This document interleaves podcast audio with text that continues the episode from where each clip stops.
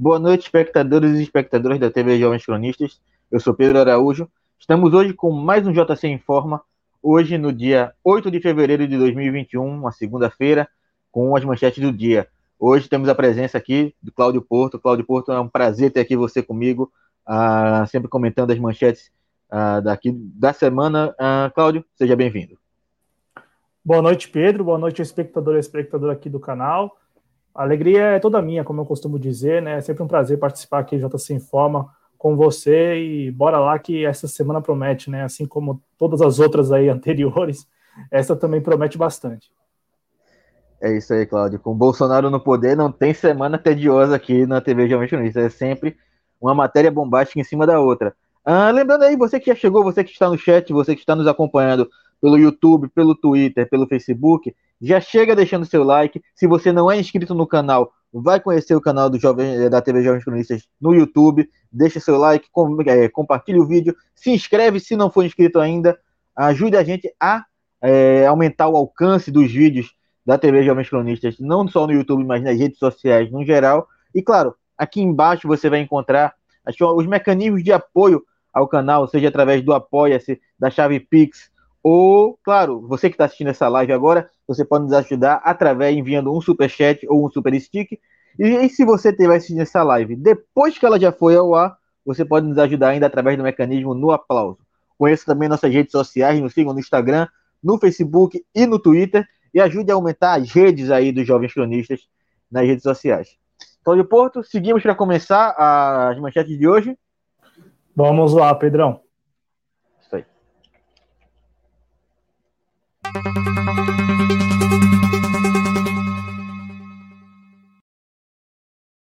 Porque vejam só vocês, no mesmo momento em que o governo estuda a criação do auxílio emergencial em três parcelas de 200 reais, vejam bem, 200 reais, três parcelas de 200 reais por mês, para uma população que hoje vive na miséria, ao mesmo tempo nós temos outra notícia, que é, é, o, é o contraponto perfeito uma da outra, porque ao mesmo momento que ele quer dar um auxílio de 200 reais, a Petrobras aumenta gasolina em 8,2%, diesel em 6,2% e gás de cozinha em 5,1%. Cláudio Porto, somando a todos os outros aumentos que nós tivemos aí já em termos de carne, alimentos no geral, uh, coisas que vem subindo muito no supermercado. E aí você tem um aumento. A gasolina e o diesel talvez não seja um impacto tão grande, porque acho que a maioria das pessoas já deixou de usar carro. Mas claro que isso interfere também no valor da passagem de ônibus, que inclusive aqui em Recife já aumentou, já teve aumento esse ano na passagem de ônibus. No momento em que a gente vive uma crise tão grande, você tem principalmente aumento no preço do gás de cozinha. Quando a gente fala em segurança alimentar, não é só quando a pessoa pode comer, mas principalmente quando ela tem condições, Claudio Porto, de cozinhar o alimento. E com preços cada vez maiores, com é, o aumento cada vez maiores. Já é o terceiro, salvo engano, esse ano, em, é, o terceiro aumento feito pela Petrobras, chega a ser um escárnio com o povo brasileiro colocar um auxílio de 200 reais, Cláudio Porto. E, e, não garantir esse auxílio, né? Porque por enquanto ainda trata-se aí de uma articulação muito inicial, apesar de estarmos já no mês de fevereiro, né? É, agora, Pedro, o que temos é mais um aumento, né, por parte da Petrobras, principalmente sobre o botijão de gás, né? porque além do aumento no, nos combustíveis, né, então na gasolina, no diesel, o aumento no botijão de gás. A, a gente estava fazendo uma conta para entrar aqui no ar, a gente encontrou matérias que davam, davam ali o número de o, o nono é, aumento consecutivo de, do botijão de gás, do preço, né?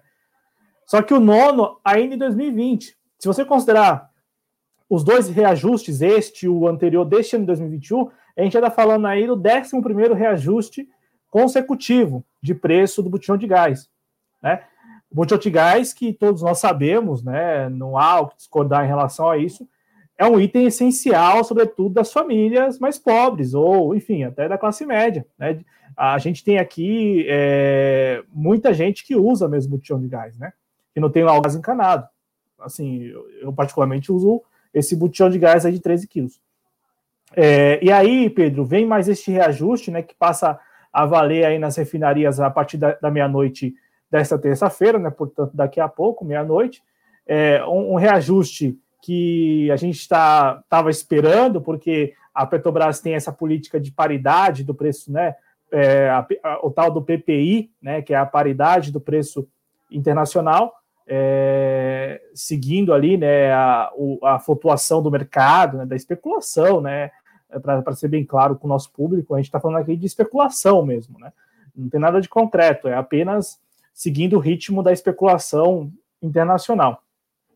A Petrobras que, apesar da, de alguma resistência da sociedade civil a, a esse programa né, é, de, de preços, né, essa política de preços, apesar disso, a Petrobras vem seguindo esta metodologia. Eu digo isso porque já não é de hoje que se coloca, e eu, eu concordo, né, a responsabilidade na Petrobras, porque a gente está falando aqui que a Petrobras ela é responsável de quase, por quase 50% do preço do, do botijão de gás. Né? Assim como a gente até falou do diesel recentemente, né? a participação, a parcela e... da Petrobras também. Cláudio, uh, desculpa te interromper, mas você estava me trazendo um dado interessante aqui no uh, ainda nos bastidores, que apesar de, uh, dessa política recente da Petrobras, durante os governos do PT, isso foi um pouco diferente. Não, bem diferente. Bem diferente, Pedro, porque o que, que se teve? Com a eleição do ex-presidente Lula lá em 2002, ele, ele, já, ele já, quando assume em 2003, ele decide não reajustar, né, não, não, não praticar reajuste de preço sobre o botijão de gás. Por quê? Porque se entendia que, e de fato é, é, é o melhor entendimento, é o entendimento mais correto, trata-se aí de um item muito sensível né? Porque a, as pessoas que, de, que usam o botijão de gás, elas sentem muito o reajuste. Seja um reajuste é, pequeno ou, ou, um reajuste considerável. Né? As pessoas sentem, porque a gente está falando aqui de gente que usa a sua renda fixa mensal para alimentação e isso inclui o botijão de gás, né? A compra ali do botijão de gás. Então, de fato, durante os 13 anos de governo do PT, né, governo Lula e governo Dilma, a prática da Petrobras, né, porque é bom, bom deixar claro aqui, a, quem, quem, determina o preço é a Petrobras, né? Só que durante os governos do PT, e isto vocês encontram aí, inclusive a gente foi procurar uma notícia aqui da época e tal, né? É, e eu encontrei uma, uma, matéria aqui do G1 de 2006 é, falando isso, né? É, a manchete era, abre aspas, vou até compartilhar no nosso chat aí. Gás de cozinha completa quatro anos sem aumento de preço, né? Isso em 2006. E depois essa política seguiu, porque se entendia que não cabia aumento, é, não, não cabia, não é que não cabia aumento, mas não cabia repassar o, o aumento para o botijão de gás. Aí você compensava de outras formas. Eu vou compartilhar aqui no chat, Pedro, eu já explico essas outras formas que o, os governos do, do PT, lá, sobretudo o governo Lula, e a gestão da Petrobras daquela época, fazia o que, que, o que, que a Petrobras fazia naquela época para compensar é, essa não, não, esse não repasse aí do, do da, da, flutuação de mercado, enfim, né, da questão do, do dos preços do, do, preço do barril. Naquela época, a Petrobras ia lá e fazia o seguinte: ela congelava o preço do, do, do botijão de gás e compensava, Pedro, e compensava isso é, em combustíveis que são bem menos populares. Por quê? São mais restritos, até são elitizados, como o querosene de aviação, né, o que é o que é AV, a, a nafta petroquímica e o óleo combustível, né? Então, assim, o que, que se tinha naquela época? Ó, o entendimento de que não pode, não, não se deve repassar o, a cobrança, né, o aumento ao, botão de gás, porque isso vai impactar demais é, no custo de vida das pessoas principalmente das mais pobres, das mais vulneráveis. E, em contrapartida, a gente aqui vai e avança, é, repassando, sim, a flutuação de mercado para o querosene. Então, isso impactava as, as companhias né, de, de aviação e também aqueles sujeitos, é, aquelas pessoas né, que têm um jatinho, que de repente, enfim, tem ali um avião particular. Né? Então, a, a, a, o pensamento era outro. Né? Aí, é, com o desgoverno Temer, nós temos o quê? Com o desgoverno Temer, nós temos a política de reajuste tri, é, mensal. Então, o desgoverno Temer assume, Aí é o seguinte, vamos aqui, não, não tem mais isso de congelar preço do botijão de gás. Vamos repassar, o, não tem mais subsídio, vamos repassar os aumentos. E aí, os aumentos eram feitos mensalmente. Como isso na época pegou mal, porque houve uma certa pressão aí por parte da sociedade civil, o desgoverno Temer, né, a, Petrobras ali no, no desgoverno Temer, reagiu como? Vamos reajustar a cada três meses. Bom, passado isso, com o desgoverno Bolsonaro, a coisa desandou de vez. Por quê? Com o desgoverno Bolsonaro e o Roberto Castelo Branco à frente da Petrobras, agora o reajuste é assim. Acontece hoje, pode acontecer amanhã de novo, acontecer na quarta, acontecer na quinta, pode vir a acontecer daqui dois meses, enfim, não tem mais ali é, uma periodicidade, né, Pedro, do reajuste. Então, fica ao sabor mesmo do capital internacional, fica ao sabor das flutuações de mercado, né? E aí, é, para passar a palavra para você, rapidamente, a composição de preços do, do botijão de gás, né, que é o GLP, 47% é, é, é de responsabilidade da Petrobras, 47%. Eu vou até compartilhar essa tela, que eu acho que fica mais, mais ilustrativo para o nosso público, é, porque a composição do preço do botijão de gás, né? Porque é o seguinte: você tem lá os tributos, você tem o ICMS, você tem o PIS PASEP, aqui, ó, aqui deu um, aqui deu um, ó, vamos lá. Você tem o, o PIS PASEP, né, e o COFINS e tal, mas a, a, quase 50%, então, portanto, 47% é da Petrobras.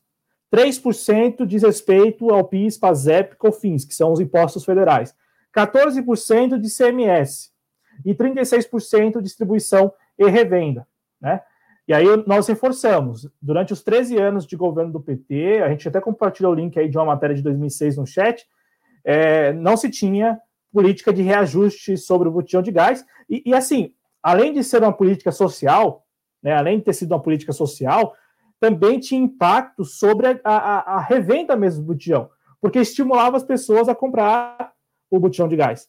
Então, por exemplo, na época, nessa matéria que a gente compartilhou, na época, a, a associação, cadê aqui? O sindicato, perdão, o Sindicato Nacional das Empresas Distribuidoras de GLP, né, o Sindigás, é, na época, na época, dizia que era muito bom, era muito boa a política de, de não repassar, porque com isso o cenário da, desse, desse setor, né, desse, desse ramo aí de revenda de botijão, de botijão de gás, mudou, mudou radicalmente. O que se tinha em 2002 eram as pessoas fugindo do botijão de gás porque estava muito caro, né? É, tem até aqui uma, uma linha cronológica também, Pedro.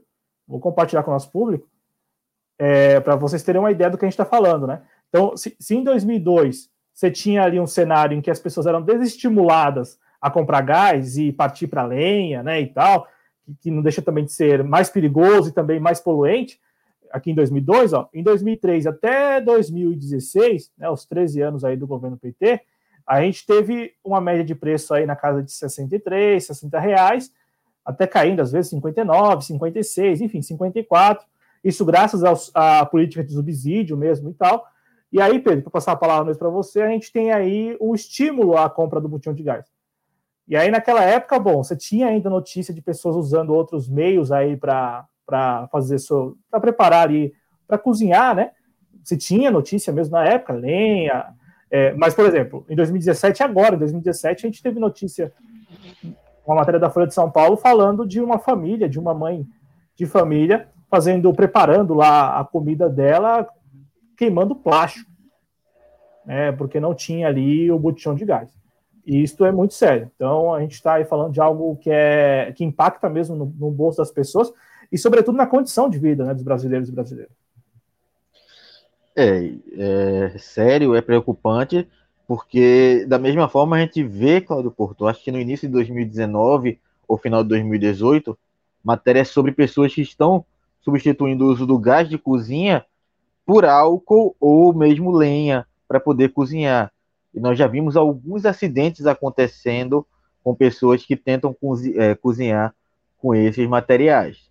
E aí você já deixa não apenas a, a, segurança alimentar da pessoa ter como se alimentar, de ter como cozinhar seus alimentos, mas também a própria segurança física da pessoa que passa a ter a, a se expor a alguns perigos porque está usando ali um material que não tem a, a segurança, o cuidado que um botijão de gás teria ao, uh, enfim, ao ser usado. E é muito interessante a imagem, inclusive se puder botar de novo, se tiver como botar de novo a imagem do botijão de gás, ela é muito interessante de ser vista, porque recentemente o presidente Jair Bolsonaro uh, disse que vai propor uma lei para se reduzir o ICMS no preço dos combustíveis e, consequentemente, do botijão de gás.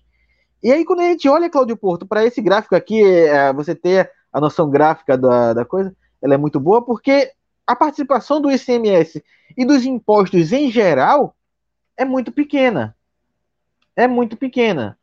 Porque não a, você tem a participação da Petrobras, que é quase 50%, e a distribuição e revenda, que está ali na faixa ali mais ou menos de é, 30 e poucos por cento, mas a participação de imposto é muito pequena, mas a culpa, em geral, vai sempre para o imposto, como se o imposto fosse o grande vilão.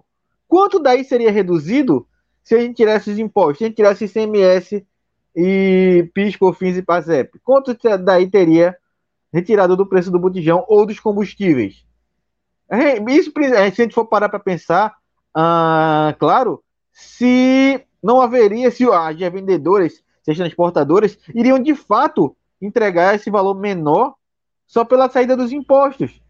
Porque, na minha opinião, eles continuariam com o valor que está, o valor atual, e lucrando esse valor que antigamente iria para impostos.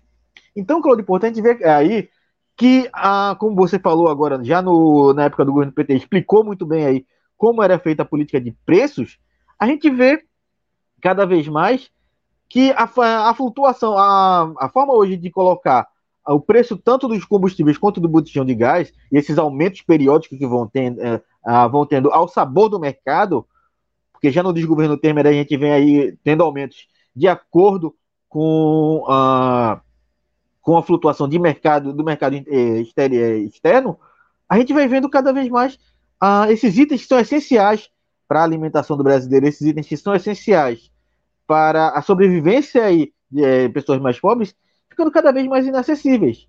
Ficando cada vez mais inacessíveis.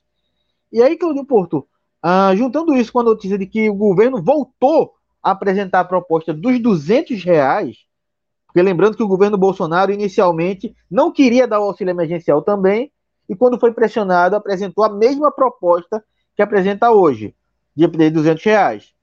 Não ainda, não, eu não lembro se na época já haviam essas ah, algumas, é, algumas determinações que ele tinha lá para as pessoas que podem receber esse dinheiro, eu não lembro exatamente se havia, mas o valor é exatamente esse, 200 reais.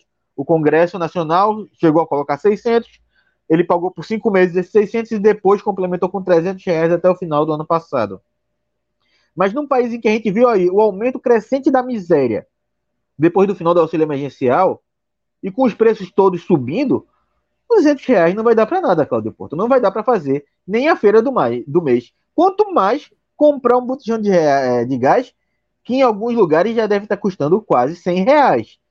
Você vê que o auxílio emergencial, que provavelmente vai ser a única renda de muita gente, vai, se você for comprar um botijão de gás, você já gastou metade dele só com uma compra, Cláudio Porto. Exato. E, e sem contar, Pedro, que o que se estuda lá no Congresso Nacional, né, nessa articulação Congresso Nacional e desgoverno Bolsonaro, não é a, a reedição do auxílio emergencial como nós conhecemos ano passado, né, que num primeiro momento é, teve uma abrangência considerável, substancial, né, de 60 milhões, quase 70 milhões de brasileiros, e depois no residual diminuiu bastante, restringiu. O que se tem agora é, é a tentativa de é, ao mesmo tempo que você cala a opinião pública, né, porque você vai lá e aprova o auxílio emergencial com este nome e tal, você estabelece um programa muito, muito reduzido comparado ao do ano passado. O que se estuda lá, além do valor, né, um valor aí que é, assim, é o valor inicial do desgoverno lá do ano passado, mas se você comparar o auxílio emergencial ano passado, de 600 até 1.200 aí, em caso, casos assim particulares, e depois 300, 600 reais, 200 reais, ele é um valor muito ínfimo mesmo, né, para a pessoa fazer ali, custear suas despesas, e parece que o, que o que está sendo articulado é que o grupo a receber esses 200 reais será muito, muito restrito. Por quê? A ideia do desgoverno, né, do, do Paulo Guedes com os presidentes da Câmara do Senado é vamos aqui manter o Bolsa Família quem já tem o Bolsa Família e estes 200 reais direcionar aqueles que estão na, na, na, na, na fila para o Bolsa Família e também aqueles que estão no CAD único. Né? O, o, o, valor em si, ele é, é, concordo, é um valor muito residual, é um valor muito ínfimo mesmo. Não, assim, a pessoa ela não vai se manter com 200 reais, assim como também já não se mantia é, com os 600 reais. No entanto, o que está sendo colocado aqui é o grupo que será atendido por esse novo auxílio emergencial. É, não serão mais aqueles 60 milhões de brasileiros e brasileiras que receberam o auxílio emergencial do ano passado. Já se fala em 30 milhões. De, de 30 milhões para cair para 20 milhões é rapidamente. Eles, rapidamente eles conseguem ali arrumar um esquema para reduzir esse número. Então, eles vão reduzir muito este número e, ao mesmo tempo, eles vão falar que aprovaram o auxílio emergencial. Né? Então, o auxílio emergencial que será aí aprovado, que será votado e tal, que eles estão se articulando, é um auxílio emergencial muito diferente do ano passado, porque o grupo a ser atendido será muito reduzido. Né? Isso faz parte da, da estratégia mesmo, né? da estratégia de contra-reformas, né? da agenda neoliberal do Paulo Guedes. Porque o que se tem? Nós não podemos nos endividar, nós não podemos pagar 600, nós não podemos pagar 300, agora só podemos pagar 200, mas não para todo mundo. Enquanto isso, eu preciso que vocês também aprovem, né, ali como contrapartida, preciso que vocês aprovem a PEC emergencial, que estabelece os gatilhos para os servidores públicos, preciso que vocês aprovem a reforma administrativa, que remonta né, o, o Estado mesmo, né, remonta ali a, a ideia do serviço público, preciso que vocês aprovem aí também o, a, a, a, tal, a tal PEC dos fundos, né, para que o Paulo Guedes tenha ali mais autonomia, mais domínio sobre Paulo Guedes, que é investigado, né? Só não está sendo mais investigado porque tem lá colegas no, no TRF1 que conseguiram ali meio que abafar o caso. Mas o Paulo Guedes é investigado, antes mesmo de assumir o, o Ministério da Economia, é investigado exatamente por mau uso de recursos ou má gestão de recursos de fundos públicos, né? De fundos previdenciários aí, de estatais, né? Então, agora ele tem lá a PEC dos fundos, que está, salvo engano, no Senado, que ele quer também que se aprove como contrapartida para o auxílio emergencial, né?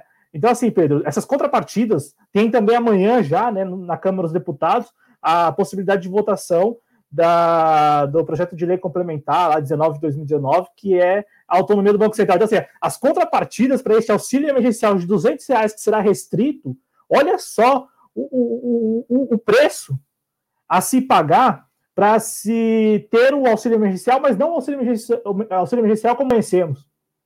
Então é algo gravíssimo, né? E aí você soma tudo isso, esse contexto todo que estamos narrando aqui, esses aumentos, que já chegam agora a partir de meia-noite nas refinarias, e com isso, dentro de uma semana, lá na bomba de combustível no posto e também nos depósitos de gás para as pessoas, é, é, é uma situação assim, de fato, olha, não tem outro adjetivo que não horrível, né?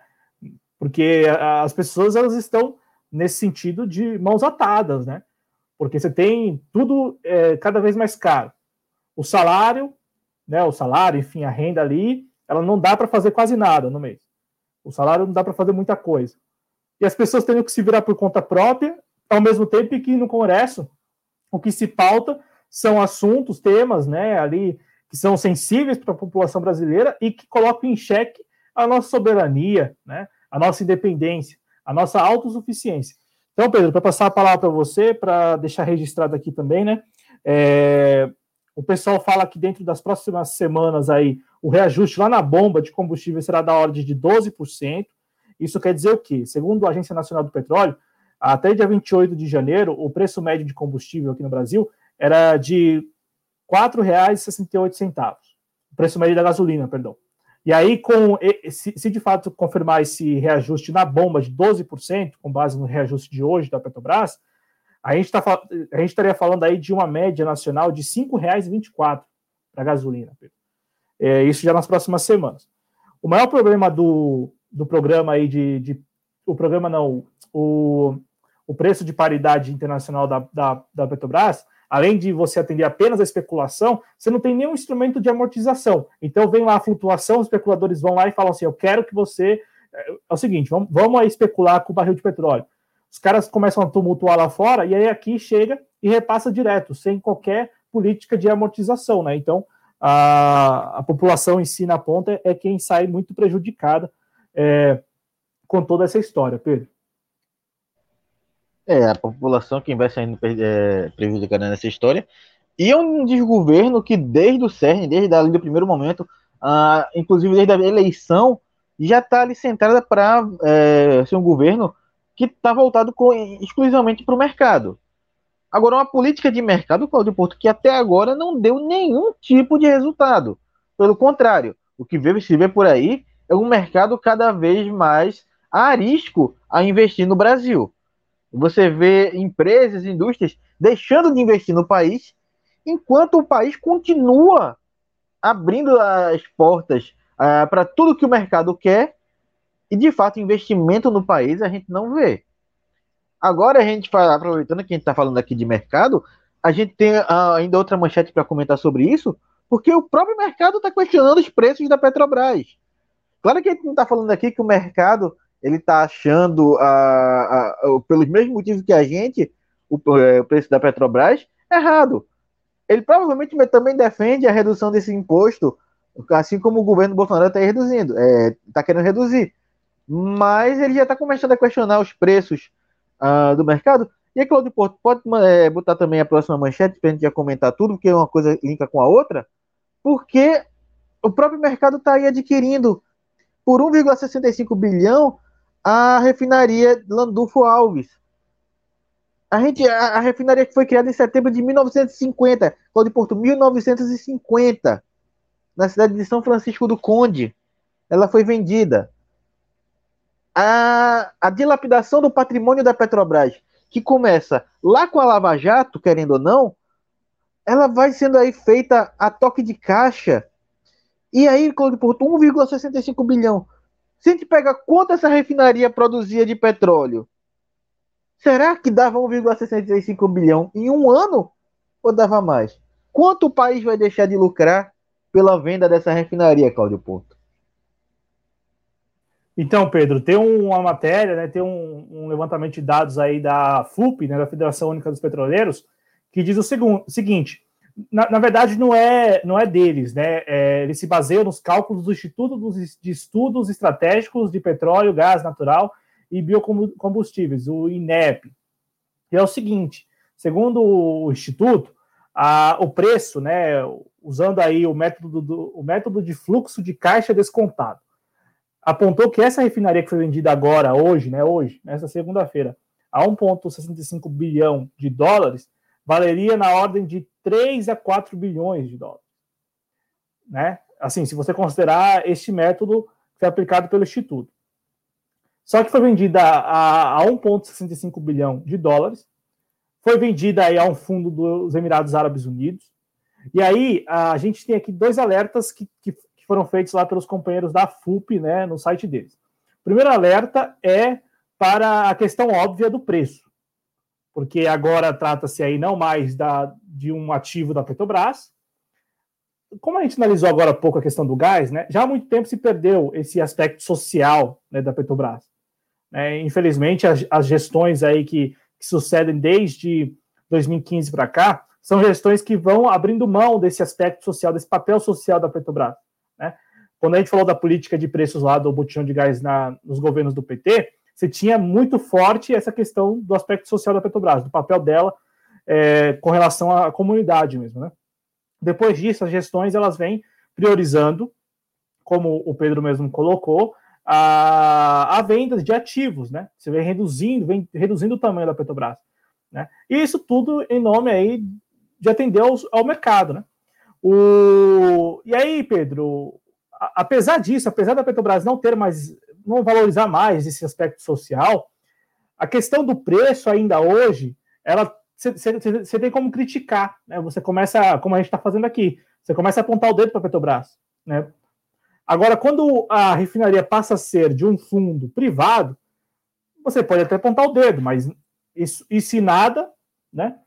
E é o que vai acontecer agora. Então, o primeiro alerta é com relação aos preços. O, fundo lá que, que, é, que adquiriu, é, o fundo, salvo engano, é Mubadala, né? É, lá dos Emirados Árabes. É, esse fundo pode agora, se quiser, aplicar o preço que, que achar por bem, né? É, aqui no mercado interno. E segundo, segundo alerta, se de repente para eles forem mais vantajosos, é, mais vantajosos, né, fazer for, for, mais vantajoso fazer negócio fora do Brasil.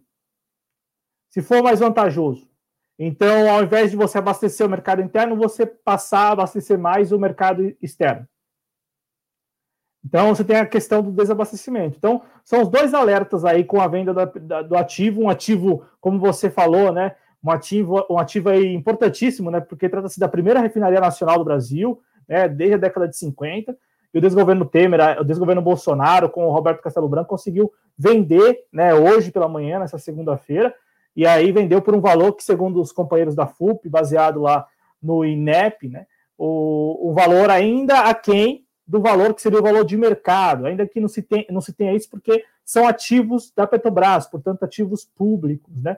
Você não tem valor de mercado, mas você pode ali estimar. No entanto, vendeu muito abaixo do valor de, do que seria o valor de mercado, né? Isso mostra é, é um exemplo claríssimo de que eles estão entregando mesmo, armaram a, a, a barraquinha lá e querem vender de tudo que pertence ao patrimônio público nacional.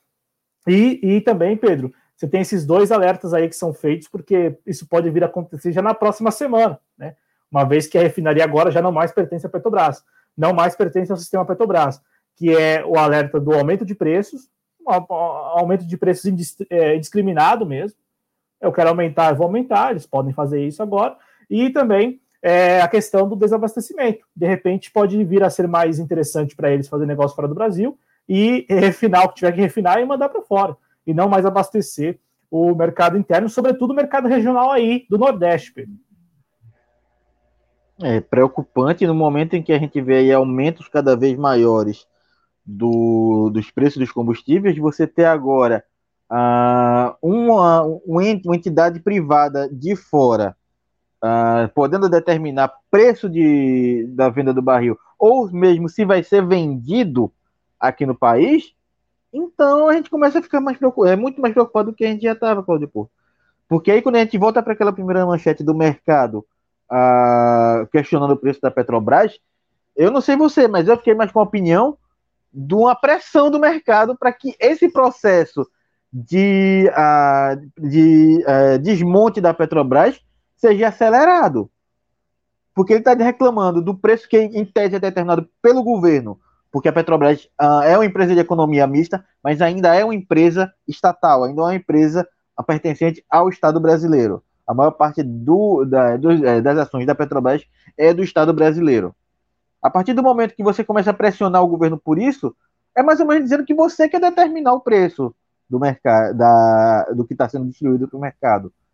Parece mais uma pressão para que essa política de desmonte continue. Eu não sei o que, é que você acha, queria ver sua opinião sobre isso mas eu vejo muito do mercado pressionando para que a Petrobras seja cada vez mais desmontada e cada vez mais eles possam assumir o preço tanto da distribuição quanto da revenda da, de petróleo, de, como em geral, gasolina, combustíveis em geral e gás de cozinha, como a gente já comentou no bloco anterior, Cláudio Porto.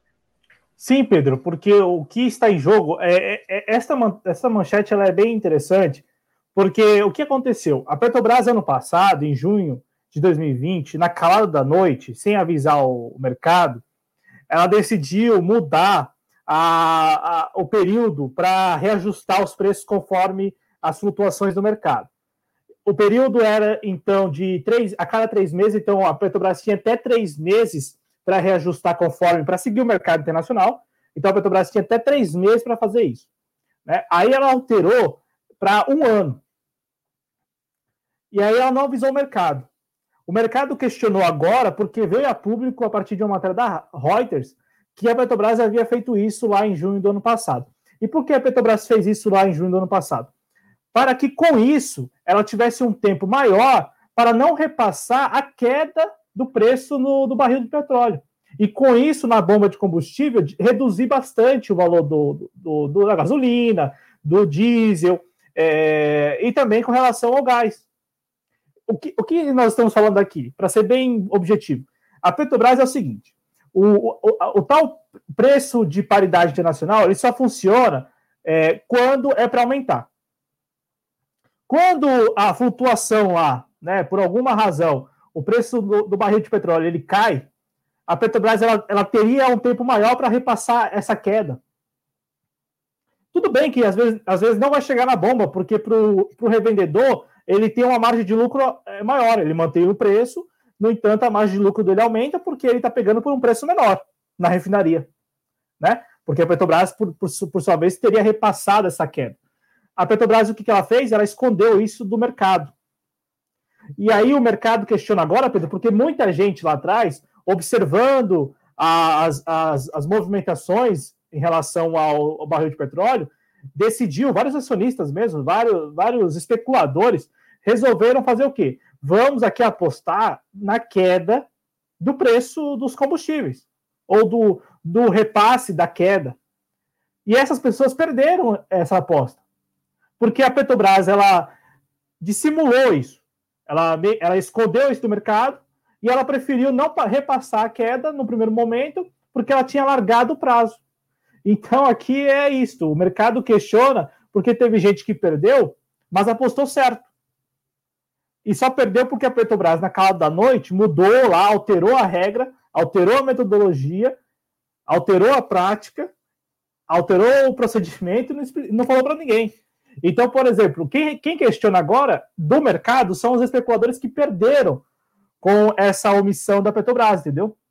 Porque a Petrobras, se tivesse avisado, da época, muita gente não teria apostado no mercado lá, não teria apostado que a, a, os especuladores não teriam especulado que a Petrobras é, iria repassar a queda do, do preço do petróleo, né, do, dos barris de petróleo. Então, assim, é, é, tudo para o lado deles, né? Tudo a favor deles, né? A favor dos especuladores. Neste caso, o mercado questiona isso. Né? O extrato dentro do mercado que questiona a Petrobras é este que perdeu porque a Petrobras omitiu a, a mudança, a alteração. Né? Então, não é, não é nem contra a, a política de, de, de, paridade, não. O que está em jogo aqui é o seguinte: eu apostei certo, mas você mudou a regra do jogo sem avisar. Né? E aí eu questiono. E aí isso veio, veio a ser público agora na sexta-feira, né? depois, de, depois de, não sei, sete meses, né? E aí a Petrobras esperta, né? A Petrobras esperta, Roberto Castelo Branco esperto, ele não quis repassar a queda porque ele poderia ter repassado. Se ele tivesse repassado, se essa política de paridade de fato funcionasse, se fosse real mesmo, ele teria repassado a queda do, no preço da, do barril de petróleo. E com isso, pelo menos na refinaria, teria havido uma queda considerável, substancial. Para não, não falar que na bomba, porque na bomba você tem muitos fatores aí. O, o revendedor, como eu falei, o revendedor ele não ia ele não iria abaixar o preço do reduzir o preço do combustível, ele iria manter o preço ali para para aproveitar um pouco da, da margem de lucro, né? Aumentada graças a essa, essa articulação aí. Mas é bem, bem interessante, bem intrigante essa manchete, porque é um grupo do mercado que apostou certo lá atrás e que agora re, re, reivindica isso, né? Reivindica que a Petrobras ela não, não, não, esconda mais a, a, as mudanças, as alterações, porque tem gente que aposta aí na, na especulação. Né? É, tem a, a, gente que aposta na especulação e fica muito claro, que em momento algum a preocupação é com o preço das coisas no momento em que salário, ah, em que renda da população não cresce. O mercado ele não não está nem um pouco e vê, vê gente de classe média que está perdendo com isso, vê gente pobre defendendo o mercado de alguma forma. Nesse momento é um pouco dolorido, porque mostra claramente que o mercado não está nem aí para que vai atingir o consumidor ou que vai baixar na renda do consumidor com as ações dele. Então a gente vê nesse episódio todo da Petrobras que a situação do Brasil hoje, jogado nas mãos de mercado, e pior ainda na mão dos especuladores, porque a, hoje a empresa pública no Brasil serve para servir a especulador praticamente, desde que o Paulo Guedes entra aí na, no comando do Ministério da Economia, então a gente vê cada vez mais um Estado menos voltado para o bem-estar social e mais para a especulação financeira. Cláudio Porto, alguma coisa a acrescentar sobre o assunto? Eu ouvi agora à noite o Henrique Meirelles, secretário é, da Fazenda aqui de São Paulo, né? E é engraçado, né? Agora que ele é secretário aqui da Fazenda, ele já é contra ou pelo menos ele aponta o dedo também para a Petrobras. Ele aponta também o dedo para essa política aí, né, de, de preço, de paridade internacional. Só que o mais engraçado é que essa política de preço, de paridade internacional, foi estabelecida no desgoverno Temer, do qual ele fez parte, né? Só que agora, como ele está numa posição muito desconfortável, né? Ao lado do governador João Dória, sendo questionado sobre ICMS, todo mundo só fala de ICMS e tal, como e, e aí, como você mesmo falou e como falamos aqui, não tem nada a ver disso. Vocês viram ali a composição do botijão de gás, não é muito diferente da composição também do preço do óleo diesel. Então, assim, o ICMS, o PIS/COFINS e tal, eles têm uma parcela, mas não é uma parcela considerável. O que, o que de fato está impactando mesmo no preço é a política da Petrobras é a política de preço de paridade internacional. Mas, enfim, agora que o Henrique Meirelles está nessa posição, ele falou que não, ele apontou o dedo, falou assim, que, que o problema todo é a política da Petrobras. Olha, Claudio Porto, eu já falei aqui com, acho que foi com o Adriano, mas a gente tem que começar a preparar aqui uns prêmios dos Jovens Cronistas para enviar para algumas pessoas. E o Henrique Meirelles merece um hidratante de óleo de peroba também. Porque você, é, ele não estava ocupando no cargo no governo Temer de ministro da Agricultura, de ministro das Comunicações, não. Ele ocupava o cargo de ministro da Fazenda, a época então chamado Ministério da Fazenda. Ele ocupava esse cargo. Ou seja, as decisões financeiras, e acredito que inclusive a de, é, da política de preço da Petrobras, devem ter pass ou passado por ele, ou pelo menos ele estava numa reunião em que se decidiu isso. E ele vem falar agora, agora que atinge a ele, agora que atinge diretamente a ele, que a culpa é de uma medida que ou ele, ou ele ajudou a criar, ou com certeza ele aprovou, aí é um pouco cara de pau demais, né, Cláudio Porto? Você vê ele vir falar agora e defender o ICMS do Estado. Óbvio, porque ele agora, como secretário da Fazenda, é a principal fonte de renda dele é o ICMS. É óbvio que ele vai defender mas que é uma cara de pau gigantesca desse cidadão vir nesse momento criticar o filho que ele gerou, é, é, é de doer a cara, Cláudio Porto. Demais, eu fiquei assim, derrisado, né? Eu dei risada assistindo ele, porque é, não passou muito tempo, né? Desde que ele deixou, ser, deixou de ser ministro da Fazenda, né? Mas é, é incrível, assim, eles, essas pessoas têm memória curta, né? E também apostam que as outras pessoas, que os brasileiros, e brasileiras tenham também memória curta. Eu acho que o nosso trabalho aqui é exatamente lembrar os brasileiros que eles não devem ter memórias curtas, né? Nós devemos sempre estimular as pessoas que elas guardem bem as figurinhas, né? os nomes, as fotos dessas pessoas, quem é responsável por quê. Eu acho que o que a gente fez aqui no início, falando sobre a questão do botijão de gás lá dos 13 anos do governo PT, é uma boa maneira aí da gente traçar uma bela comparação do que, que está acontecendo, do que, que está em jogo, do que, que acontecia antes, do que, que acontece hoje. Né? Então, acho que estamos ajudando aí a lembrar as pessoas que. a lembrar, lembrar as pessoas da, daquilo que de fato está acontecendo mesmo, ou do que aconteceu, né?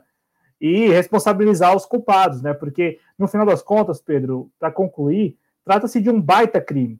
Porque, é, como a gente falou, na, na ponta, as pessoas elas estão tendo que fazer essa escolha difícil né? Ou compra o alimento, ou compra o botão de gás, ou não compra o botão de gás, compra o alimento, mas compra lenha, lenha assim, né? Pega aí madeirite em algum lugar, e... enfim, a condição de vida é extremamente vulnerável, né? Estamos condenando os brasileiros e brasileiras a ter uma condição de vida é, para lá de vulnerável, né? Que beira a miséria. E isso é lamentável, porque no final das contas, o que está sendo aqui emperrado é o desenvolvimento do coletivo, né? Para algumas pessoas isso pode ser assim, pode, algumas pessoas podem falar, não, isso aí diz respeito a uma família, a outra família ali. Não. A partir do momento que a gente tolera isso, que a gente aceita isso, que a gente norma, normaliza isso, a gente está também aceitando e reconhecendo que o nosso desenvolvimento enquanto coletivo está prejudicado, né? É, é muito isso. E aí a gente é obrigado, Claudio Porto, a rever matérias, como recentemente no Fantástico, de pessoas tendo que pegar comida no lixo. Ah, algo que eu, eu, sinceramente, não via desde a década de 90 ali, com a situação de fome no Brasil. E para mim, é, não é que seja chocante porque é a primeira vez que eu vejo, não. Como eu disse aqui, é algo que, a gente, que eu via na década de 90, mas é algo que durante aí os 12, 13 anos de governo progressista que nós tivemos no Brasil, uh, tinha, se não sumido, diminuído. E voltar a ver essa situação, e principalmente ver um governo não tomar nenhuma medida, nenhuma medida para mitigar isso, uh, é desesperançoso.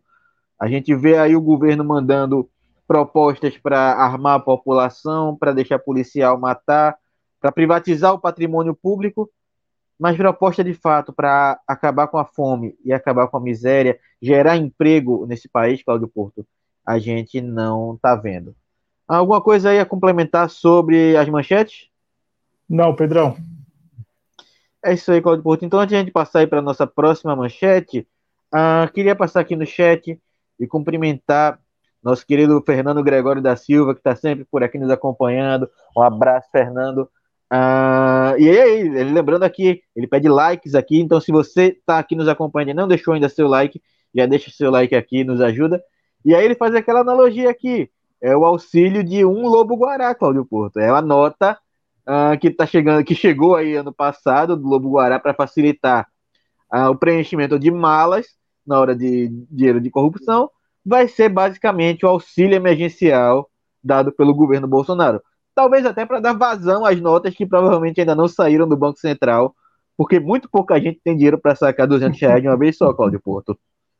Não, e até no comércio é difícil, não é muito fácil você encontrar, não. Falo porque, até por experiência própria, no comércio você é, recebe uma a cada três meses, né, ou dois meses. É, então, assim, tô falando porque no comércio deveria circular mais, né? Mas não está circulando tanto. Só não é pior, é, essa proposta de auxílio emergencial só não é pior do que a do Bruno Covas, que é 100 reais, né? Estão é, disputando aí o Bruno Covas aqui em São Paulo com 100 reais dele e o, e o presidente Bolsonaro com os 200, o Paulo Guedes com os 200 lá em Brasília. É, agora eu vou dizer, eu vou, eu vou ser nisso aí com o Fernando Gregório, que ele disse aqui embaixo. Eu, eu ainda não vi o Globo Guará, Claudio Porto. Você deve trabalhar, eu trabalho em comércio com seu pai, já deve ter visto, mas eu, pessoalmente, nunca vi o Lobo Guará ainda não. Essa nota, para mim, é uma lenda. Não, já vi, já vi, mas já foi para pagar aluguel já. é que é o Lobo Guará, ele é mais rápido mesmo, ele foge rápido da gente. Aqui o Júlio César Batista Alves dessa boa noite também. Boa noite, Júlio. Seja bem-vindo aqui ao canal mais uma vez. Fernando Gregório ele fala que se o Haddad disse que se a escolha difícil fosse ele, o gás estaria a 49 reais. E a gente acredita nisso porque o Cláudio Porto aqui trouxe ah, para a gente o, uh, como era feita durante o governo PT a política de aumentos. Então, Cláudio Porto, a gente acredita que se o Fernando Haddad fosse aí a escolha difícil de alguns, eh, de alguns eh, editoriais de jornalismo, então talvez a gente teria, tivesse aí de fato um botijão a 49 reais. É, basta congelar. O que o PT fez foi congelar. E assim, é, acho que nós devemos perder o medo, porque tem. Eu, eu, sinto até um medo de algumas pessoas em falar isso, né? Congelar preços. Não, tem que se congelar mesmo. Ah, ah, as pessoas estão extremamente vulneráveis. Elas precisam do botijão de gás como um item essencial. Ou congela-se o preço, o preço, né? Não o preço, mas o preço, ou se, se entrega de graça o botijão se estabelece um programa de distribuição gratuita de botijão de gás. Das duas, uma. Agora, ah, não, não pode congelar porque tem a flutuação do mercado. Na boa, que se dane o mercado. Que se dane especulação.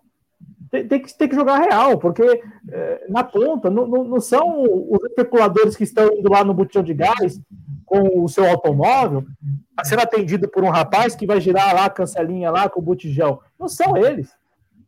Não são eles. Quem vai lá no depósito e tal, contando as notas e tudo mais, é o trabalhador e a trabalhadora brasileira e brasileira. São essas pessoas. Não é o especulador ou a especuladora. Não são essas, pessoas que vão lá no depósito de gás. Então, assim, tem que se congelar. Acabou. É, na boa, eu tô aqui até sendo respeitoso, que se dane mesmo. Ah, a especulação pediu, deixa a especulação pedir. É, isso aí. O povo tem um medo tão grande da mão invisível do mercado.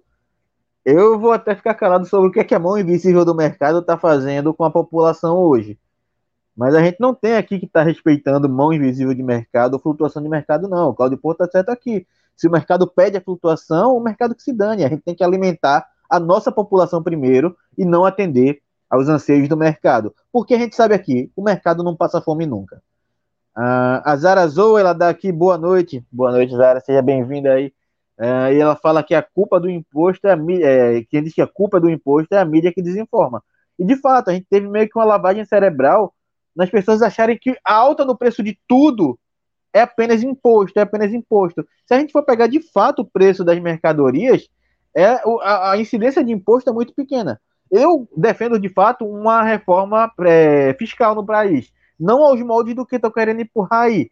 Mas eu acho, de Porto, que a gente taxa muito consumo e pouco a, a quantidade de, de renda que as pessoas têm. Porque a gente tem aí gente com uma fortuna gigantesca, proporcionalmente pagando bem menos imposto do que eu e você, que tem uma quantidade de dinheiro muito menor do que essas pessoas.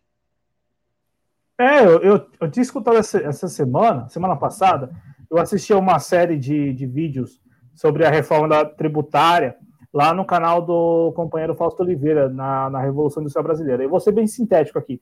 É, posso até ter equivocado algum dado e tal, mas consultem lá. É, o, o, sujeito que tem casa de aluguel, por exemplo, o brasileiro que tem, uma, tem lá uma casa de aluguel e tal, ou tem algumas casas de aluguel, ele paga mais que o dobro, ou para colocar aqui, o dobro de impostos de uma pessoa que tem uma imobiliária. É, entendeu? O cara tem lá várias casas de aluguel e ele decide alugar sem vincular imobiliária. Ele paga o dobro de imposto no Brasil que um sujeito que tem uma imobiliária. E por sua vez, o sujeito que tem uma imobiliária, ele paga mais imposto do que aquele que está lá gerindo fundos imobiliários. Fundos de investimento imobiliário.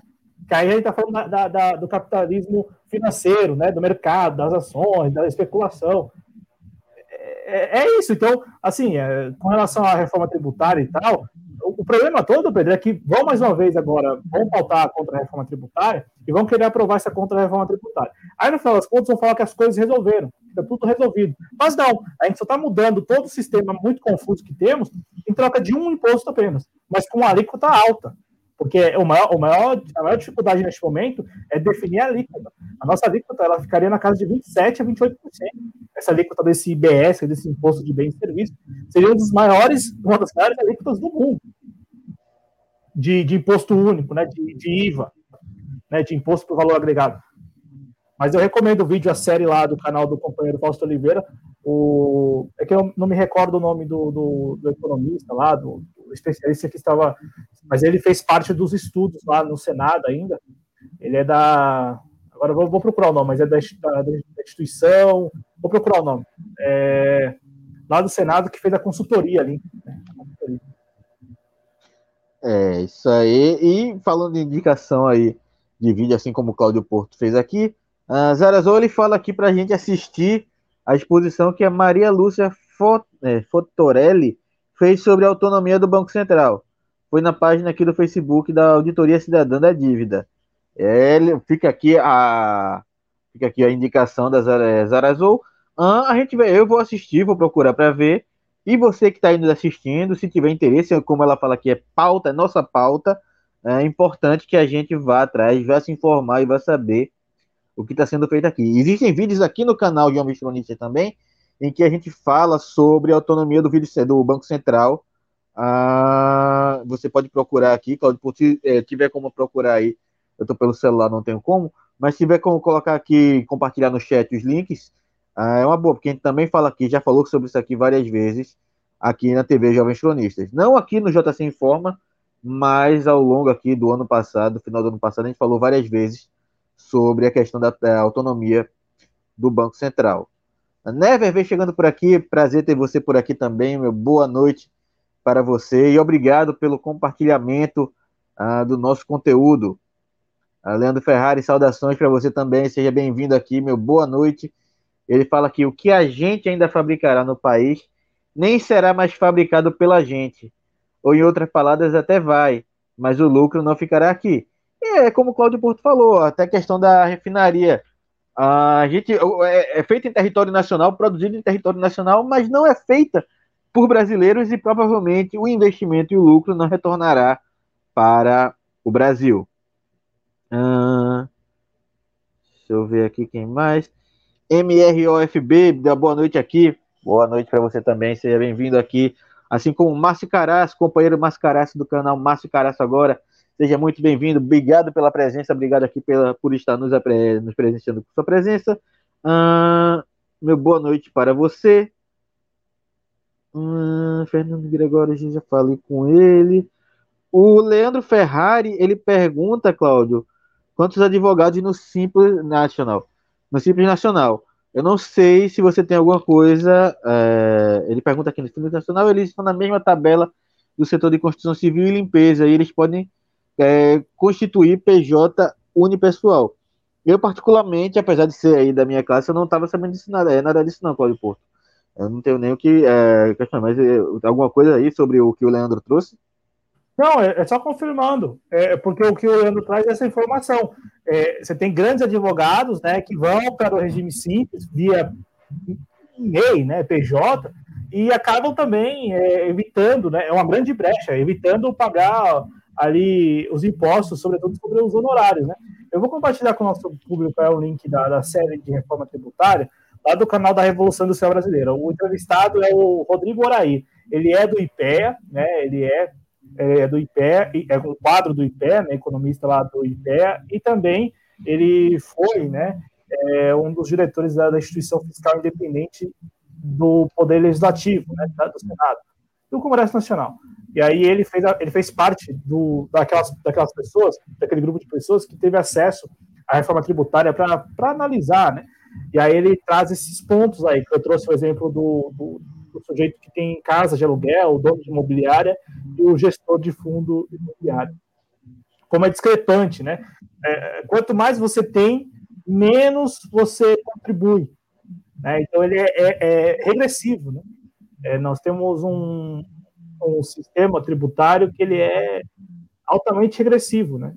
Ele pune, como muitas pessoas falam, né? Pune, aquelas, pune os mais pobres, né? Porque incide muito mais sobre os mais pobres. E em relação a, aos mais ricos, a incidência ela é muito menor. E aí ele até fala que o que seria preciso a, a fazer e tal é coibir a, a evasão mesmo, né? É, você é, tentar fechar essas brechas, não, não, não permitir que essas brechas continuem existindo. Brechas como essa que cita o Leandro aqui. Né? E advogados aí que, é. que, que, acabam burlando, né? E aí, assim, é, bula, mas por dentro do próprio sistema, Pedro, sabe? É um negócio estranho, né? Porque é dentro do próprio sistema. Ou seja, é advogado sendo advogado, porque a função do advogado é burlar o sistema e encontrar brecha em tudo. Não que esteja certo, como trouxe aqui, quanto mais você tem, menos você contribui para o país, quando deveria ser completamente aí ao contrário. A gente já vê casos aí como a Argentina, como a Bolívia, taxando grandes fortunas, e recentemente, salvo engano, a Rússia também começou a taxar as grandes fortunas do país. Então, é, é era um movimento que a gente devia é, globalmente estar acompanhando, porque não é justo que a grande parte da concentração de renda do mundo esteja na mão de poucas pessoas, enquanto a gente tem uma quantidade de miseráveis vivendo no mundo é, gigantesca. Se a gente for pegar a proporção de pessoas que, não apenas aquelas pessoas que não têm condições de vida, mas aquelas pessoas que têm hoje uma vida muito dificultada, que contribuem muito mais com dinheiro do que a pessoas que têm grandes fortunas, é um absurdo e é algo que a gente precisaria rever, de fato, fazer essa reforma tributária e fazer quem tem mais dinheiro contribuir mais. Claro que a gente sabe que não vai ser exatamente isso que vai acontecer. Cláudio Porto, alguma coisa a acrescentar? Não, Pedro. Seguimos em frente aí, então. Podemos passar para a próxima manchete. A fala de ACM Neto sobre Bolsonaro em 2022 faz DEM marcar reunião. Mandetta avalia deixar sigla. Cláudio Porto tem fogo no parquinho aí. A gente falava aqui, a época que o Rodrigo Maia tinha ameaçado sair, a gente chegou a especular que era um arrobo de momento, alguma coisa ali na hora da raiva, na hora uh, o choro dele ali pela traição do DEM, mas parece que a coisa está se complicando dentro do DEM. Uh, o, Rodrigo, o Rodrigo Maia já fala abertamente isso aí, já se fala na ida dele para o PSL, uh, informações aí vazadas de que ele levaria 40 nomes uh, do Democratas com ele, não estou dizendo necessariamente 40 deputados federais, que eu acredito que o Rodrigo, que o Democratas não chega a ter isso, eu não lembro agora a quantidade de deputados que o Democratas tem, mas 40 nomes dentro do quadro do Democratas seriam para o PSL junto com o Rodrigo Maia. E aí você começa a ter um embate de forças aí dentro. Porque na mesma hora que o Rodrigo Maia fala que o ACM Neto uh, entregou a cabeça deles com a bandeja, numa bandeja para o Bolsonaro, você tem o ACM Neto devolvendo, dizendo que o Rodrigo Maia está aí uh, chorando por os erros que ele, procurando é, culpados pelos erros que ele mesmo cometeu. Não tirando a, a, a razão de nenhum dos dois, Claudio Porto, porque nesse momento eu dou a razão aos dois. O ACM de fato entrega uh, o Democratas de bandeja ao Bolsonaro, mas ao mesmo tempo a falta de articulação denota aí uh, um defeito do próprio Rodrigo Maia, que nunca foi um grande articulador. Ele nunca teve uh, uma influência política grande a ponto de ser esse articulador que ele achava que era. A prova disso é que ele não conseguiu articular nem mesmo o próprio partido em, nome do, é, em torno do nome que ele defendia. E agora os democratas aí cogita apoiar Jair Bolsonaro nas eleições de 2022. Uh, é um dos partidos que saiu grande aí durante as eleições municipais. Eles um grande número de prefeitos, inclusive em capitais. Uh, e se fala aí, Claudio Porto, ventila, inclusive, no nome do próprio ACM Neto, como vice-presidente na chapa de Jair Bolsonaro, jogando aí Hamilton Mourão para escanteio. E no meio disso tudo, você tinha as pretensões políticas do Luiz Henrique Mandetta, que estão sendo jogadas tão para escanteio quanto o próprio Hamilton Mourão. Então, Pedro, vamos lá, né? Eu, eu acompanhei isso hoje e eu só fiquei pensando, né? Se fizesse sentido o que, o que falaram sobre o ACM Neto, o serviço do Bolsonaro, é, a gente teria aí um cenário bem, bem estranhíssimo né, para a eleição de 2022. Seria o apoio do DEM a um candidato Jair Bolsonaro que não tem partido. Então, o DEM estaria apoiando quem? Né? Assim, então, a princípio, você não tem quem apoiar, porque você não tem o partido, né? Então, e, e, tem mais, eu, eu vejo que o, o, o, plano né, do, do ACM Neto passa por ser um candidato do DEM na Bahia ao governo do Estado. Até porque o Rui Costa agora está no segundo mandato, né, terá que fazer ali um ungir alguém, né, dar a benção a alguém ali para ser o seu sucessor. E aí a gente sabe né, que se as pessoas lá, os baianos, votam no Rui Costa. É, porque consideram ele um bom gestor e talvez tenham alguma simpatia por ele. Será que estão dispostos a votar no seu ungido? O ACM Neto conseguiu isso na prefeitura de Salvador, né, com Bruno Reis. Conseguiu, ungiu lá o Bruno Reis e o Bruno Reis passou no primeiro turno, né? Então, assim, o ACM Neto, na, na minha avaliação, ele vai ficar lá na Bahia mesmo, vai tentar o governo do estado, né? E então não, não vejo muito essa não, não, vejo muito viável essa chapa aí que, que algumas pessoas é, desenharam hoje. Agora, em relação ao Rodrigo Maia, de fato, como você falou, a bancada do DEM tem menos de 40, tem 29 deputados. É, e, e, o Rodrigo Maia, ele nunca foi influente na bancada do DEM. Rodrigo Maia, ele só era influente porque era presidente da Câmara. Não por acaso, é, todos os deputados criticaram assim que assim que ocorreu ali a votação, até mesmo no dia da votação, mesmo até no, no dia ali da, da definição para quem para ver quem seria o presidente da Câmara, muitos deputados levantaram isso, né, de que ele era muito individualista, de que ele era ele era ele, ele ditava a pauta da Câmara. A gente viu muitos episódios em que isso de fato se confirmava, né? O Rodrigo Maia fazendo joguete com a pauta da Câmara, né? Como se ele fosse o rei, né, o imperador, né? E, e, e meu, para os deputados ali, isso não era interessante, porque eles podem lá não ter votações expressivas, mas eles querem ter espaço, eles querem ter influência. Eles... Então, por isso que todos eles votaram no, no, no Arthur Lira e por isso que o Arthur Lira ganhou da forma como ganhou. Porque esse, é, o Arthur Lira conseguiu reunir essa insatisfação com o jeito, né, como estava lidando com a pauta o Rodrigo Maia. Posto isto, o Rodrigo Maia nunca teve, de fato, influência. É, é, a, a, a, mídia ainda hoje sustenta isso. que o Rodrigo Maia é uma figura é, importante da República Brasileira e aquela história toda. Mas, mas isso não, não, se justifica na prática, porque na prática ele não tem. Ele não tem força política, ele não é carismático, ele não tem apoio popular, ele. Ué, o Rodrigo Maia é o Rodrigo Maia. O Rodrigo Maia não está lidando muito bem com a, com a, ideia de que ele só é mais um deputado. E aí, de fato, ele está criando essa, essa, essa, questão toda interna no, no DEM. Né? É, mas hoje, nesta reunião que aconteceu mais cedo, parece que tudo se resolveu. Assim, olha, Rodrigo Maia, você aí tem que aceitar que você é mais um deputado, agora acompanha a bancada, nem líder da bancada você é, e acabou. Só que enquanto o Rodrigo Maia vai, vai, vai digerindo isso, se tem essa, essa, essas especulações que vêm à tona, né? Ah, ele vai para o PSDB, ah, ele vai para outro partido. Eu já disse aqui a minha opinião sobre ele para o PSDB.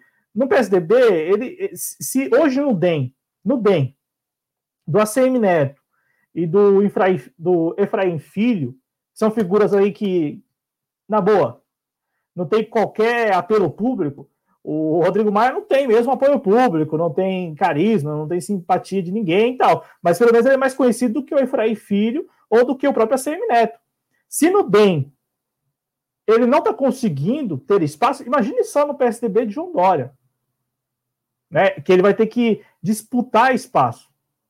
Então, assim, ele, ele com certeza está fazendo esse cálculo neste momento, entendeu, Pedro? Então, a gente está vendo aí essa, essa, essa, disputa toda, mas eu não sei até que ponto essa disputa ela vai nos oferecer uma conclusão diferente da que nós temos hoje, da situação que temos hoje, dele no DEM, com protagonismo ou não, com, a influ, com influência ou não. Né? Eu não sei se no final das contas ele vai seguir lá no DEM, porque, na boa, para o Rodrigo Maia, o que importa mesmo é um partido que possa projetá-lo, que, que, que, ele possa ter espaço.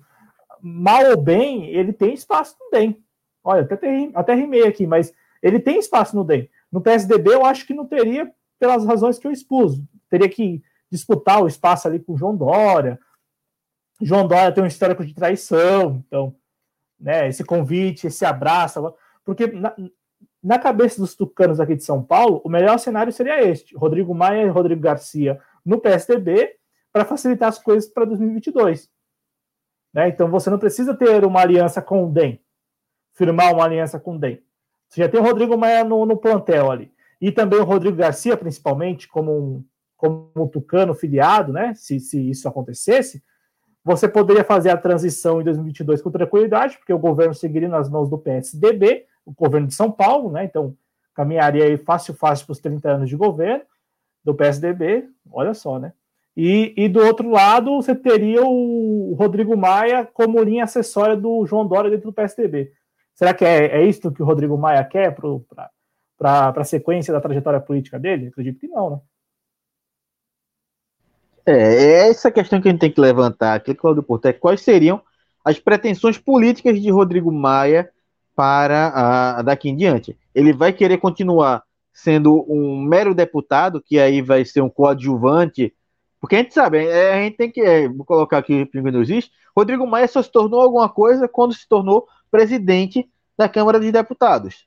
Antes ele era um mero deputado e não era nenhum deputado influente. Ele não era líder de bancada, ele não era líder do Democratas na, na Câmara dos Deputados. Ele era um deputado que você mal ouvia falar. Inclusive, eu só tenho ciência de que Rodrigo Maia era deputado de fato à época do impeachment. Porque a gente ficou ali vendo é, voto através de voto, voto através de voto, e ele acabou indo lá votar, a gente viu ele votar, eu vi, eu vi ele votando. Mas eu não sabia que Rodrigo Maia era deputado até aquele momento. Porque ele não era um deputado de expressão, ele não era um deputado com alcance, daquele deputado que todo mundo conhecia por ser um deputado muito articulador. Não. Ele veio ter algum alcance com a Câmara dos Deputados, com a presidência da Câmara dos Deputados. Mas a questão é, ele acabou de ser presidente da Câmara. Ele colocou em cima de si um peso que ele não tinha de um articulador político, de, alguma, é, de um articulador influente que ele não tinha. Agora a questão é, ele vai querer continuar sendo apenas um deputado e disputar a eleição novamente para a Câmara dos Deputados, ou ele vai querer alçar voos maiores? Porque ele pode querer, sei lá, tentar uma, um, um governo do Rio de Janeiro. Lembrando que é, Rodrigo Maia ele é do Democratas hoje do Rio de Janeiro. Ele poderia vir tentar um governo hoje no Rio de Janeiro. O Rio de Janeiro que vive uma situação aí complicada, mas já elegeu o, uh, o Eduardo Paz, que é hoje do Democratas, uh, no, na Prefeitura do Rio de Janeiro, poderia vir tentar um governo do Rio de Janeiro hoje com o Rodrigo Maia. Lembrando que a, a grande quantidade de prefeitos que o Democratas tem hoje é uma grande base eleitoral aí já para 2022. Mas aí passaria, claro, por ele continuar no Democratas. Se ele for para o PSB, é, DB, como o Claudio Porto trouxe aqui, será que ele vai ter essa mesma influência? Líder do partido ele não vai ser. Porque mais cacique do que o PSDB é difícil de encontrar. Você já teve ali Aécio Neves, você já teve Fernando Henrique, tinha o Alckmin, o Serra, hoje você tem o Dória. Você vai ter que lidar com esses cinco egos aí que mandam no PSDB, mais ainda do Dória, que é um dos maiores egos que você tem por aí. E um partido, Claudio Porto, que não tem tanta força no Rio de Janeiro. Porque o PSDB não é um partido que tem tanta força assim no Rio de Janeiro de, de Rodrigo Maia.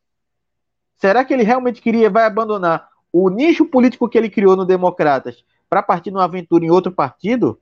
Mesmo que seja o PSL. O PSL cresceu muito à sombra de Jair Bolsonaro agora em 2018. Mas até 2018 era um partideco, com poucos deputados. Aqui em Pernambuco, de onde é o presidente do PSL, o Luciano Bivar, ele não tem, ele mal tem um deputado federal que é o próprio Bivar. Não lembro quantas, acho que ele chegou a eleger um vereador para a Câmara Municipal do Recife e tem dois deputados estaduais. E eu estou falando isso no nicho político do presidente do partido. Acredito que agora, com 2018, 2022 chegando, depois da eleição, o PSL vai minguar muito, porque ele foi um partido de ocasião que se elegeu à sombra do discurso de Bolsonaro. Mas eu acredito que vai ser um partido que vai minguar muito, porque ninguém votou no PSL. As pessoas votaram no Jair Bolsonaro. E só. Então, Claudio Porto, eu fico com você nessa análise que eu não sei se o Rodrigo Maia vai querer, de fato, abandonar esse nicho político aí que ele criou, já dentro do Democratas, para partir numa aventura política que pode acabar levando ele ao esquecimento, porque ele pode acabar não se elegendo uh, deputado, nem deputado federal e acabar caindo no esquecimento. Sair de presidente da Câmara para disputar, talvez, a vereança no Rio de Janeiro. Mas aí, no meio disso tudo, você tem também a pretensão política de outro ator político que surgiu aí durante a pandemia, que é o Luiz Henrique Mandetta.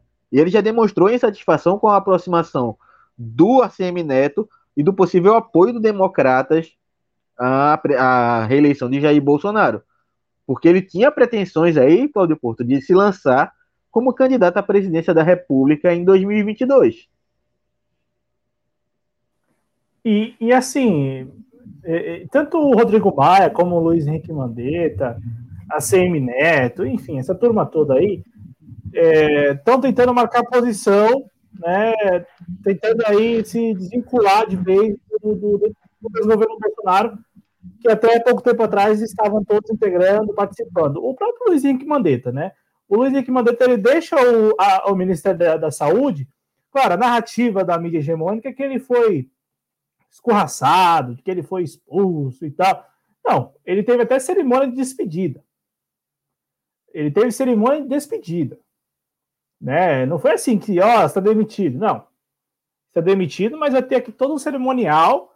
Então, então assim, a, inclusive a forma como ele lidou com a pandemia, é bom colocar isso aqui. A forma como ele lidou com a, com a pandemia do novo coronavírus em janeiro e fevereiro e março do ano passado, também foi uma, uma maneira, na minha avaliação, um tanto irresponsável. Porque ele chegou em março falando que tinha avisado as secretarias estaduais da pandemia, ou da epidemia na época. Mas uh, o que, que aconteceu? As secretarias estaduais não se prepararam, não houve coordenação nenhuma também para se, se organizar para o que estava por vir ainda. Então, assim, na época ele tomou essa posição. Ele falou: não, eu avisei a turma e a turma não, não seguiu as orientações, mas avisou mesmo. Né? É, porque nós tivemos lá no mês de fevereiro todas as festas possíveis, enfim, tudo que estava programado aconteceu em fevereiro do ano passado.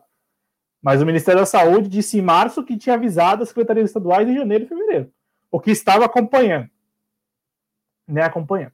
É, bom, Pedro, então assim, e, e, sem contar também depois, assim, quando foi questionado sobre cloroquina, foi o primeiro a estabelecer o protocolo da cloroquina lá no Ministério da Saúde, ainda no, na gestão Mandetta, é, é, por vezes ali não quis confrontar, teve momentos em que confrontou, timidamente o, o, presidente Bolsonaro, mas teve vezes que ele preferiu não confrontar, ele optou por não confrontar, então ele ficava, ficava meio que ensaboando ali sobre esse. Então, assim, ele, ele é uma figura que eu, eu, eu, geralmente uso, né? Por conveniência, agora está aí, por conveniência política, né? Está aí tentando se desvencilhar do desgoverno Bolsonaro. Porque quer se projetar para 2022. Não sei se para se candidatar, mas para ser influente no processo. É para ter alguma influência. Vai, vai que consegue alguma vaga no Senado com isso, né? Com essa influência toda, né? Vai que de repente consegue aí a governador do estado, né? Ou até mesmo é, deputado federal. Né? Vai, vai que consegue. Né? Porque no final das contas é isso que essas pessoas estão planejando, né? Eu quero aqui cacifar, quero capitalizar o máximo possível de apoio para conseguir alcançar meu objetivo, seja uma vitória eleitoral, seja de repente até uma vaga aí na iniciativa privada, enfim, alguma coisa, né? Mas sempre tem ali o objetivo. Me parece que tanto o Luiz Henrique Mandetta como o Rodrigo Maia tem objetivos muito claros aí. O Rodrigo Maia, neste momento, quer tumultuar para conseguir, a partir desse tumulto, alguma coisa.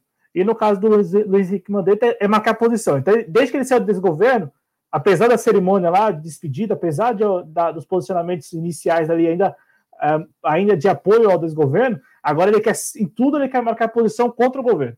Em tudo. Porque virou é, conveniente para ele. Não, agora eu não, não faço mais parte, agora eu, eu não me interesso mais. Né? Só que isso, a gente sabe que isso é até a página 2, sempre. É, inclusive aqui o professor Ulisses sempre lembra que o próprio Mandetta, que é aí que você tenta passar por anti-bolsonarista contra o governo, que disse que se fosse novamente em é, 2018 tivesse que escolher entre Bolsonaro e Haddad, ele novamente iria de Bolsonaro. Então, é como o Claudio bem disse aqui, ele não tá, ele tá aí querendo marcar a posição dele, nesse momento, é, se ele tem pretensões mesmo à presidência da República, ele vai querer de fato marcar território como oposição, porque ninguém se candidata é, como, situa como cargo de como, é, defendendo a situação, a não ser que você seja o próprio presidente. Se, é, na eleição você só tem um candidato de situação, todos os outros são de oposição, por mais que seus, as suas ideias se alinhem com a da presidência da República mas você está ali para ser contra o presidente, para tentar dar motivos para as pessoas não uh, votarem no presidente e reelegerem ele. Uh, Paulo de Porto, alguma coisa a acrescentar sobre a manchete? Não, Pedro, somente isso mesmo. Somente isso aí. Então, antes de a gente passar aí para a próxima manchete, queria lembrar vocês uh, que estão nos assistindo, não deixaram aí o like de vocês, não compartilharam o vídeo. Uh, que compartilhem, dê seu like. E acompanhe aqui embaixo também, na descrição do vídeo, nossas formas de apoio, nossos mecanismos de apoio para ajudar o projeto Jovens Colonistas, seja de forma financeira ou aumentando nosso, uh, nosso conteúdo, uh, que nosso conteúdo chegue mais gente no YouTube, uh, aumentando aí nosso alcance também aqui nessa plataforma. Cláudio Porto, seguimos em frente? Vamos lá, Pedro. Isso aí. Porque veja só o nível de intervencionismo, Cláudio Porto. Queremos uma CPI da Amazônia no Congresso dos Estados Unidos.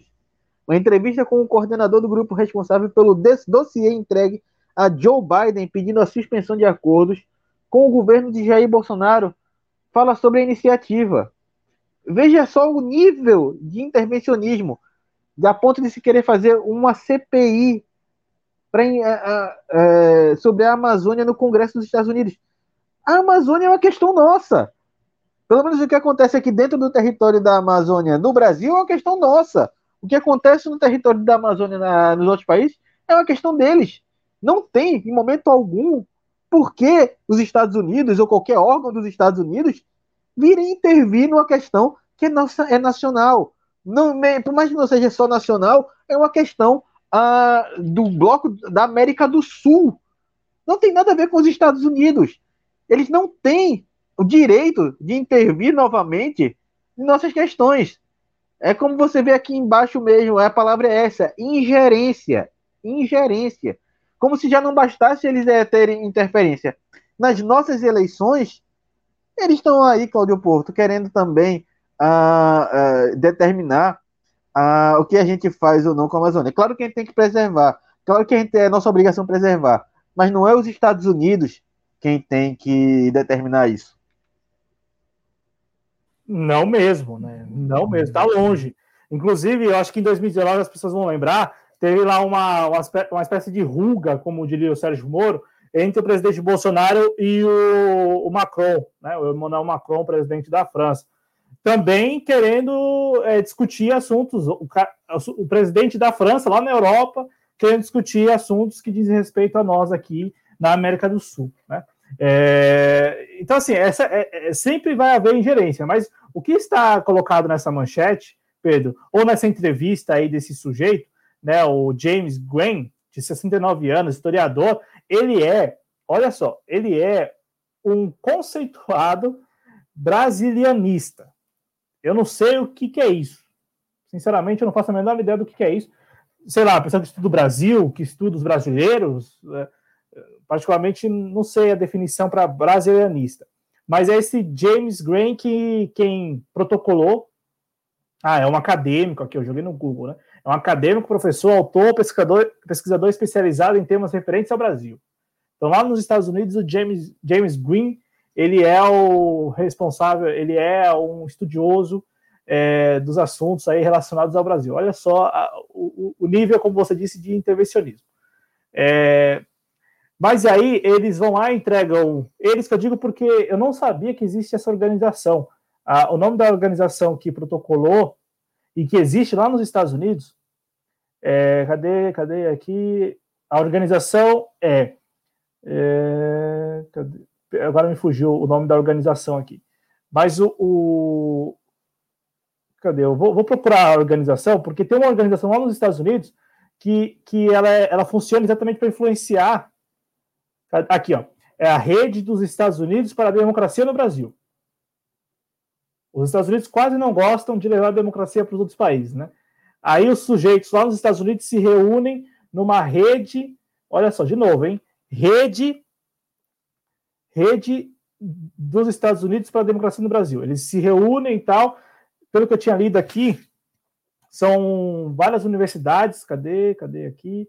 É, são 1.500 pessoas em 234 faculdades e universidades de 45 estados dos Estados Unidos. Então, 1.500 pessoas, 234 faculdades, 45 estados. Esta turma se reuniu, entregou um dossiê para o Joe, Joe Biden e agora está cobrando uma CPI lá no Congresso dos Estados Unidos. Escandaloso isso. Escandaloso. Ainda que o tema seja sensível, ainda que a gente saiba que o governo Bolsonaro não sabe lidar com as questões de meio ambiente, mas isto diz respeito a nós, a comunidade brasileira, a sociedade brasileira, as nossas tais instituições. Não a Congresso dos Estados Unidos da América lá. Não. E, e mais, uma, uma comunidade constituída nos Estados Unidos com este nome tudo bem que já realizaram atos de rua e tal lá, tem mobilizado algumas pessoas em torno de algumas causas aqui de interesses nacionais, mas assim, uma coisa é você organizar atos públicos, outra coisa é você tentar articular com o governo de turno dos Estados Unidos para haver alguma atuação mais enérgica, intervencionista, de ingerência isso de fato vai muito de encontro, né? então se choca com os princípios da soberania nacional. Tá na cara isso, não tá? Não tá na cara que tá, tá, tá, tá, tá se chocando? A partir do momento em que você vai aos Estados você não é que eles foram aos Estados Unidos, eles estão nos Estados Unidos, mas os Estados Unidos vão lá em protocolo e aí querem articular para que isso venha a acontecer. Isso se choca com o princípio de soberania nacional, se choca com o princípio de independência. E o Brasil é um país soberano, é um país independente. se há muitas situações, episódios que, estamos deixando de ser autossuficientes, independentes, soberanos, como a gente narrou agora há pouco em relação à Petrobras, nós aqui, enquanto sociedade, podemos militar, lutar, mobilizar para restabelecer o Estado soberano independente.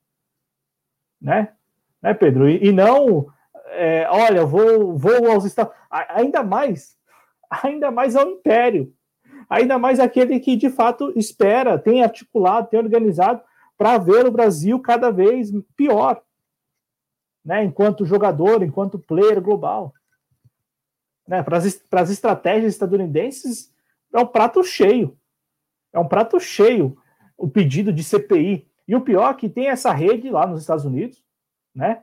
Que não é, não é somente integrada por brasileiros, tá? É bom deixar claro. Pelo jeito, é integrada majoritariamente por estadunidenses, como também tem aí a associação, né, a articulação dos povos indígenas do Brasil, a PIB, que é brasileira, né, que é brasileira, e que inclusive tem como uma das coordenadoras, ou a coordenadora, a Sônia Guajajara, que foi vice do, do.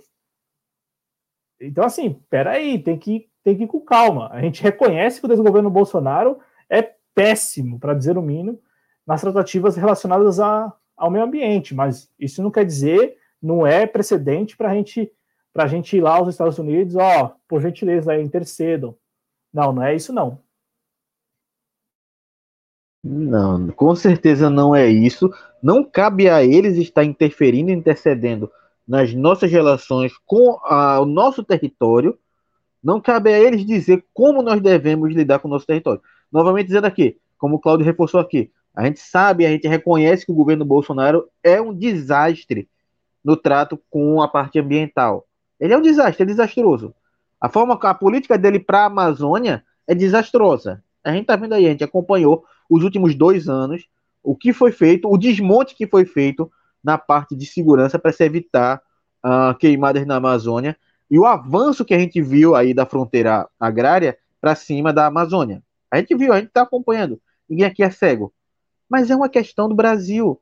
Não cabe aos Estados Unidos determinar como nós usamos nosso território. Temos que preservar nosso território? Temos, mas é uma decisão que tem que ser feita no Brasil. Uma decisão que tem que ser tomada no Brasil. Porque a partir do momento, Cláudio Porto, que eles começam a fazer CPI lá para determinar o que o Brasil faz ou não com o território dele, o que mais eles vão tentar fazer? Que CPI mais eles vão tentar fazer? Nós temos recursos naturais aqui, Cláudio Porto, que interessam ao mundo inteiro. Então, desde quando interessa aos Estados Unidos a ponto. Claro que interessa, porque questão hoje política internacional é enorme, você tem toda a questão internacional assim envolvida, mas a ponto deles ingerirem isso, essa ingerência no território brasileiro, de como nós devemos usar nosso território, é absurdo. É absurdo demais. Vão agora querer trazer democracia para cá? Não lembram que foi é, é a ação deles desde lá de 2013 que acabou com a democracia aqui nesse país? Ou eles esquecem isso? Joe Biden aí, que está hoje no, é, no governo, era vice-presidente à época em que nossa democracia foi golpeada. Ele era vice-presidente. Estava na época a, é, terminando o mandato dele, em 2016, terminando o mandato dele com Obama, sendo derrotado pelo Trump. Ele participou disso. Ele, tava, ele era parte do governo que derrubou uma presidente legítima aqui, que ajudou a derrubar uma presidente legítima e eleita. Agora querem é é, é, é, fazer essa ingerência no nosso país como se nós dependêssemos deles. É, é absurdo, é, é, até revoltante, porque por mais que a gente saiba que o governo Bolsonaro seja uma tragédia, principalmente em termos de, a, de soberania, isso já passa um pouco dos limites, Cláudio Porto. É, como você bem disse aqui, de respeito a qualquer tipo de, uh, de sentimento de, de noção de soberania de um país a ponto de, do Congresso de outro país estar fazendo essa ingerência sobre nosso território. Cláudio Porto, alguma coisa acrescenta? Opa, diga aí. Não, não, e é para concluir mesmo, o que me preocupa, me preocupa assim. Eu até imagino que essas pessoas que tenham protocolado, elas tenham lá interesses escusos.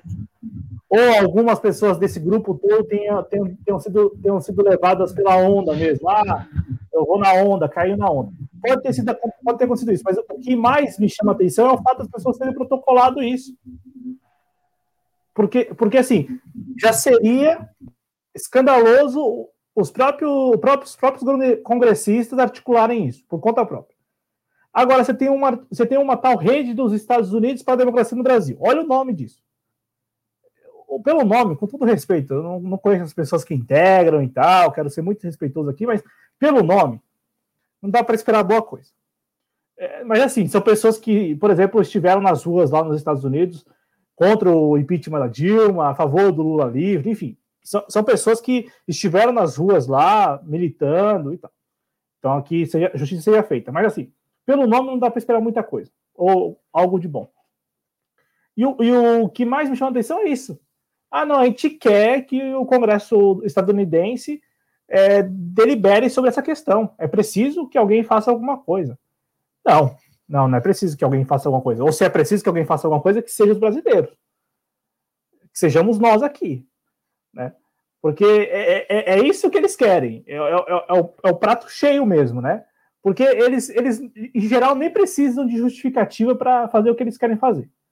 Em geral, eles nem precisam de nada. Eles não precisam de respaldo, eles não estão nem aí para isso. Eles que eu digo os estadunidenses, né? O deep state estadunidense. Para eles, justificativa, razão, motivação, não importa. Eu quero fazer, eu faço.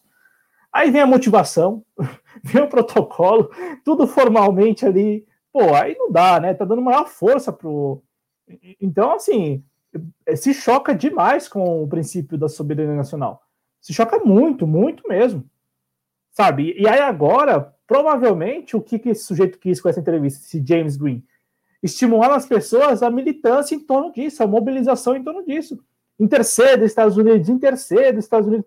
Vamos com calma, galera, vamos com calma, porque tá, tá, tá muito equivocado esse, esse movimento. Né? É o que se espera o James Green com essa entrevista que ele deu. E a, e a manchete é auto-esclarecedora, porque você tem um veículo alemão e um sujeito que me parece estadunidense falando do Brasil. Aí tá, tá, tá perfeito. Né?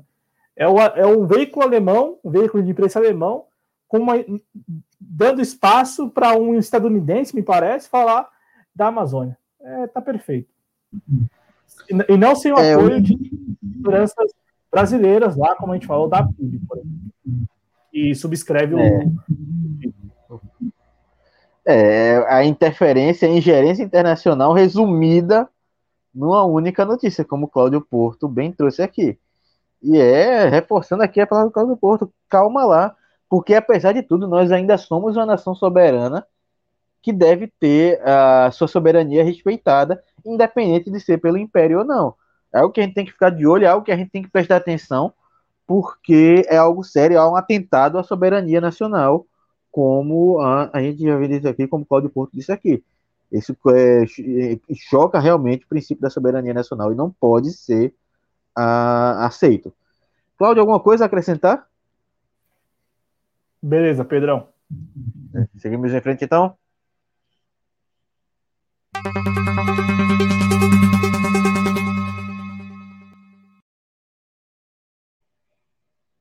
Os números da Covid-19, eles dão conta de que no dia de hoje nós tivemos 868.264 novos casos ah, de Covid. Opa, calma, estava lendo o número errado aqui, porque o portal mudou, mas ele dá conta que nós temos 23.439 novos casos de Covid-19 confirmados ah, no dia de hoje. É isso? Eu estou lendo o número certo, Claudio? É, são esses mesmo. Tá sim, ah, totalizando, tá é isso aí, né? 9 milhões 548 mil e 79 casos desde o início da pandemia. Lembrando sempre que a gente, por estar na segunda-feira, tem muitos dados represados do final de semana e essa diminuição de casos, ela pode não corresponder à verdade, da mesma forma que a ausência de uma testagem em massa, ela representa também um entrave para a gente saber se esse número é verdadeiro. O número pode ser, inclusive, muito maior do que o que a gente dá conta uh, do que tem aí. Uh, e, obviamente, a gente vê aí que, mesmo com os dados represados, Cláudio, nós temos 636 novos óbitos registrados, uh, totalizando 2.302 e 170 casos desde o início da pandemia. Uh, é preocupante que a gente veja um número tão alto numa segunda-feira, quando, como reforçando o que eu disse aqui, uh, nós temos aí dados represados e ainda assim um número tão alto, porque são 632 vidas brasileiras ceifadas aí né, nas últimas 24 horas, oficialmente falando. Uh, são 232, mais de 232 mil brasileiros que tiveram suas vidas perdidas aí desde o início da Covid-19. Que aí, Claudio Porto, estamos chegando aí já no uh, o ano 1 um da pandemia. O, estamos completando quase um ano de pandemia. E apesar da vacinação, a gente vê esses números cada vez maiores de, de casos. Uh, e é preocupante. A gente deseja aqui toda a nossa solidariedade aos parentes, às pessoas que perderam seus familiares durante a Covid-19 e deseja força aqui para todos aqueles que estão hoje lutando contra a Covid-19. Com certeza, Pedro. E estamos aí completando o ano de pandemia no próximo dia 26 né, de fevereiro, quando se diagnosticou o primeiro caso aqui em São Paulo. É, e, e, de fato, o maior problema ainda hoje é a testagem, né? A gente falava na semana passada sobre pessoas que estão pagando para testar, porque é, não apresentam ali sintomas graves da doença, e a UBS fala que não dá para realizar o teste, porque só pode realizar o teste e apresentar sintomas graves. É, se, se tem notícia de que o governo federal não conseguiu repassar, me parece, só conseguiu repassar um terço da quantidade de testes prometidos e tal para os municípios, estados e municípios. Aí agora tem a, a, história da doação ao Haiti, né, de testes, e eu estava acompanhando a mídia hegemônica, a cobertura, uma cobertura um tanto contra a doação, quando lá atrás, lá atrás mesmo, no, no, ainda no primeiro semestre, quando estávamos aqui registrando os primeiros casos, teve notícia de doação da parte brasileira de respiradores para a Itália, inclusive respiradores que saíram salvo engano, aí do Recife. É, na época teve uma disputa ali do governo federal com, com o governo do estado de Pernambuco por, por respiradores, e aí na época o governo brasileiro doou alguns respiradores para a Itália, e na época ninguém falou nada. Então por que agora o governo brasileiro não pode doar testes ao, Haiti? É, eu falo porque hoje estava assistindo a, mais cedo a Globo News, assistindo assim por alto, e o pessoal lá meio que como se pode? Não testou todo mundo e já atuou no teste? Ué, mas lá atrás faltava respirador e estava doando respirador. Né, isso, isso são tratativas diplomáticas e tal. Né? Eu só estou trazendo esse fato aqui porque é engraçado, né? Quando é um país da Europa, não, tudo bem. Ninguém fala nada. Agora, como é um país pobre, de maré maré, ali na América Central, aí não pode. Aí você tem que falar que tem que guardar, tem que estocar, tem que testar. Eu concordo com a narrativa de que tem que testar os brasileiros, todos nós deveríamos já ter sido testados e tal, deveria ter havido já é, teste em massa, testagem em massa, não concordo. Agora, não vai doar um milhão de testes para o Haiti, lá atrás do respiradores também, quando se precisava de respiradores a Itália, ninguém falou nada. Né? Então, assim, é muito conveniente, né, Pedro? É muito conveniente. E aí aquela solidariedade como a gente vê os modos brasileiros. Para a Itália, toda solidariedade. Para o vizinho pobre, solidariedade nenhuma. E por mais que a gente vai entrar aqui na discussão sobre a, sobre a validade dos testes, então para ir para vencer, ainda assim a Cláudio Porto levantou uma questão muito importante aqui, porque é uma doação, é uma, uma, uma um ato diplomático aí para um vizinho mais pobre, uh, que é questionado, quando na época que o brasileiro realmente precisava daqueles respiradores, que a gente estava aí no momento que haviam poucos leitos de UTI, não que hoje tenham muito, mas enfim, a época tinha muito menos preparo, uh, e a gente via crescer o número de casos é, graves, ninguém questionou o envio de respiradores para a Itália. Ninguém questionou quem estava aqui mandando respiradores para a Itália, quando a gente mal tinha aqui para nós. E aí, Claudio Porto, falando aqui um pouco sobre o Ministério da Saúde, sobre a, a gestão do, do Pazuello, o TCU deu 10 dias de nós para responder se foi pressionado pelo Ministério a usar cloroquina. De Porto, eu vejo cada vez mais, eu não sei se você vai concordar comigo, mas o Pazuelo sendo usado como um boi de piranha. Ele vai ser largado no rio para ser devorado pelas piranhas. E o governo, eu vejo cada vez mais o governo Bolsonaro um pouco mais distante do Pazuelo. Como se ele tivesse realmente abandonado para meio que se dissociar da imagem de que o governo Bolsonaro não tem nada a ver com o seu ministro da Saúde. Não, e, e, me parece que a estratégia desde o início foi esta, ou é esta. O Pazuello foi escolhido a dedo para isso. Ele é um general da ativa, do Exército. É, dá, nós podemos dar aí, sei lá, mais uns três meses para que ele deixe o Ministério da Saúde e ele vai levar essa pilha de mortos por Covid-19, ele vai levar todas a, toda a responsabilidade como a, da, da, forma como o governo lidou com a pandemia. Ele é quem vai assumir. Você trouxe aqui essa expressão boi de piranha, de fato é isso. Eu tinha dito bode expiatório, mas não é o melhor termo, a expressão bode expiatório, ou árabe, talvez um árabe. Mas assim, o, o que se tem é o boi de piranha mesmo. É, o, o Pazuello é o boi de piranha. O Pazuello é quem vai ser punido, se é que será, se alguém, será que alguém vai ser punido, mas ele é quem vai responder por isso judicialmente. E a, e a escolha dele lá atrás foi para isso. Olha, Pazuello, é o seguinte, a gente não vai enfrentar a pandemia e você vai assumir, vai, vai assumir aí a responsabilidade. E talvez ele tenha topado, porque sabe que no final das contas não vai ter, não vai ter que assumir nada. É, eu concordo com você. Talvez a gente até tenha sido logo essa, até porque o Pazuello, no início, ele era interino e acabou sendo efetivado ah, de uma forma ter meio que a toque de caixa, como, como numa velha, boa e velha expressão. Ah, já que tu tá aí, já fica tu mesmo, ah, já que a gente não vai enfrentar a pandemia, a gente depois diz que joga a culpa ah, na falta de experiência, porque você não era ninguém na área de saúde, era só um general, e o erro foi esse, não foi nosso que não queremos combater a pandemia. Eu vou muito nessa linha, e aí a gente vai acompanhar para ver qual vai ser a resposta uh, da Prefeitura de Manaus sobre o uso de cloroquina, se eles foram de fato obrigados ou pressionados a usar cloroquina, e ver qual vai ser o desfecho disso aí. Porque lembrando que o TCU ele é, não é um órgão arbitral, ele não está ali para julgar, ele não faz, ele faz a, a, as auditorias mas ele não tem potencial de julgamento, como, por exemplo, tem, ele tem o um nome tribunal, mas ele não julga como um STF, como um STJ, ele não tem a função de tribunal de fato. Ele está ali como um órgão do legislativo para fiscalizar, mas não para julgar. Cláudio Porto, alguma coisa a acrescentar? Pedro, a respeito do tema, não, só chamar a atenção do nosso público para deixar registrado aqui. Amanhã a votação da autonomia do Banco Central lá na Câmara dos Deputados. Ô, Pedro, rapidão. É, o relator, o, o relator do, da autonomia do Banco Central lá na Câmara é o Silvio Costa Filho. Ele é deputado federal aí ele é do Republicanos.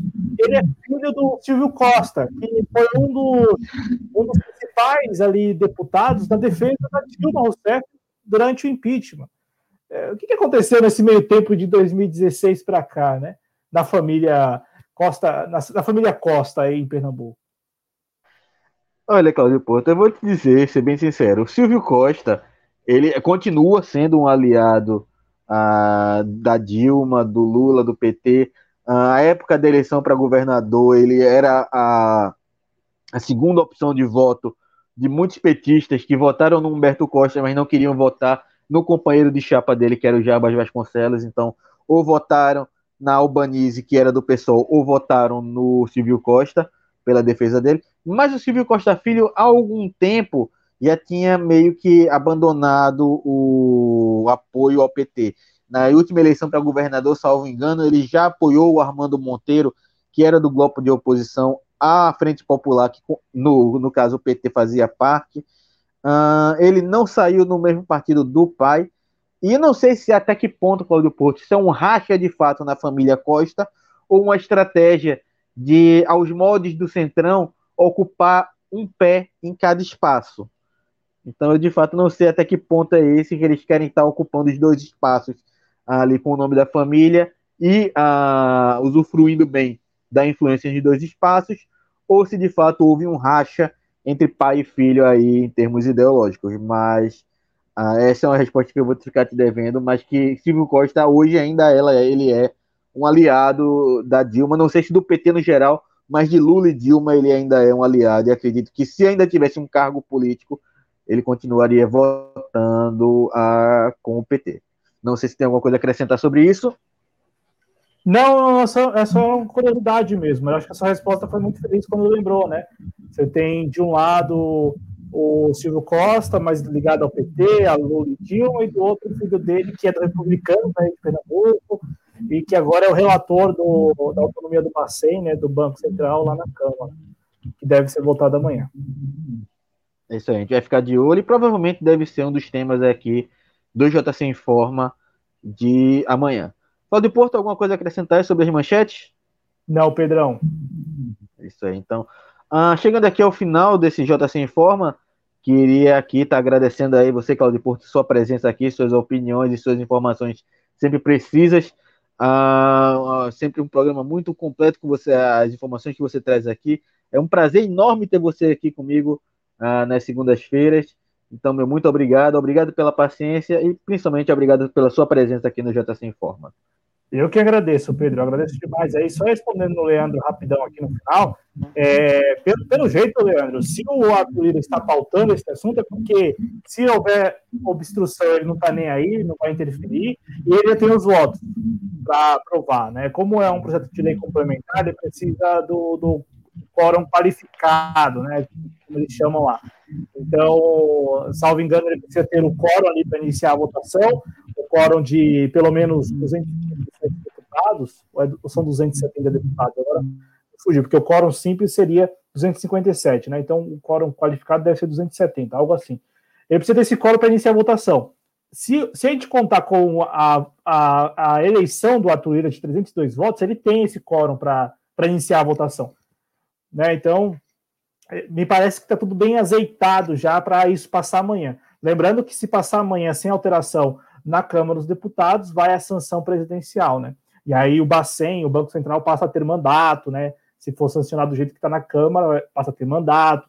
Esse mandato, ele é um mandato ali que não coincide com o mandato presidencial, então o presidente assume, mas não pode ter um presidente do Banco Central alinhado com a sua política monetária, que é um escândalo isso. Né? É, é só o mercado quem se beneficia. Né? Só o mercado quem se beneficia. Por isso que o mercado é o maior fiador desse, desse, dessa iniciativa. Né? É quem está aí promovendo mesmo a necessidade de regulamentar a autonomia, que ela já existe, né? formalmente já existe, mas regulamentar isso. Né? Então, você garantir, por exemplo, a um Roberto Castelo, é, um Roberto Campos Neto que fique lá até se Lula voltar a ser presidente, entendeu? Mesmo o Lula presidente tem que, vai ter que respeitar o fato do, do Bacen ter um presidente com mandato, né? Se, se quiser exonerar, tem que passar pelo Senado, enfim, cria, um, cria vários obstáculos aí para a autonomia mesmo ali do presidente sobre o Banco Central. Na boa, retira o Banco Central do Estado, né? O presidente não terá mais nenhuma influência. É isso que se espera aí com, essa, com esse projeto, o PLP de 2019, né? O PLP 19-2019, que é o PLP aí do, da autonomia é algo escandaloso, né? E que se está pautado para amanhã é porque vai ter quórum, vai, vai poder passar sim. Pelo menos já deve haver alguma articulação em torno disso. É, lembrando aqui a fala do próprio Paulo Guedes, né, é, Cláudio? Vamos tirar o Estado do povo. É, é, basicamente isso que vai acontecendo, é o desmonte do aparelho estatal em benefício ao povo. Mas a gente vai acompanhar isso, uh, o desenrolar do, da votação amanhã. Provavelmente a gente vem comentar sobre isso amanhã e trazer mais informações para vocês é, em relação ao Banco Central. Lembrando que a gente tem aqui vídeos falando sobre a autonomia do Banco Central no canal. E claro, tem lá a sugestão da Zara Azul sobre uh, no Facebook sobre a também sobre a autonomia do Banco Central. Queria agradecer vocês aí a presença de vocês uh, aqui hoje no canal. Muito obrigado pelos comentários. Lembrando a vocês que se não deixaram o like, não compartilharam, façam isso agora, ajudem a gente a aumentar o nosso alcance aí no YouTube.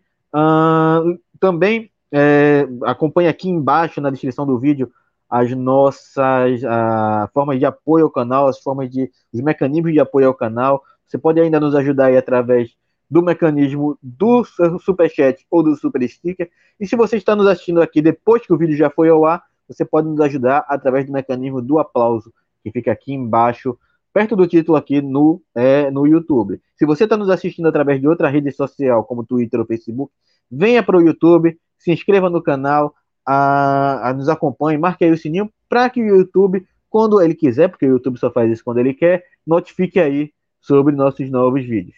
Agradecer mais uma vez aqui a participação do Cláudio Porto e é pela paciência dele. Agradecer mais uma vez a vocês e deixar aqui o. Opa, Cláudio, alguma Ô, coisa Pedro, a falar? É, é, é só, só para me corrigir, então, para deixar registrada a correção aqui.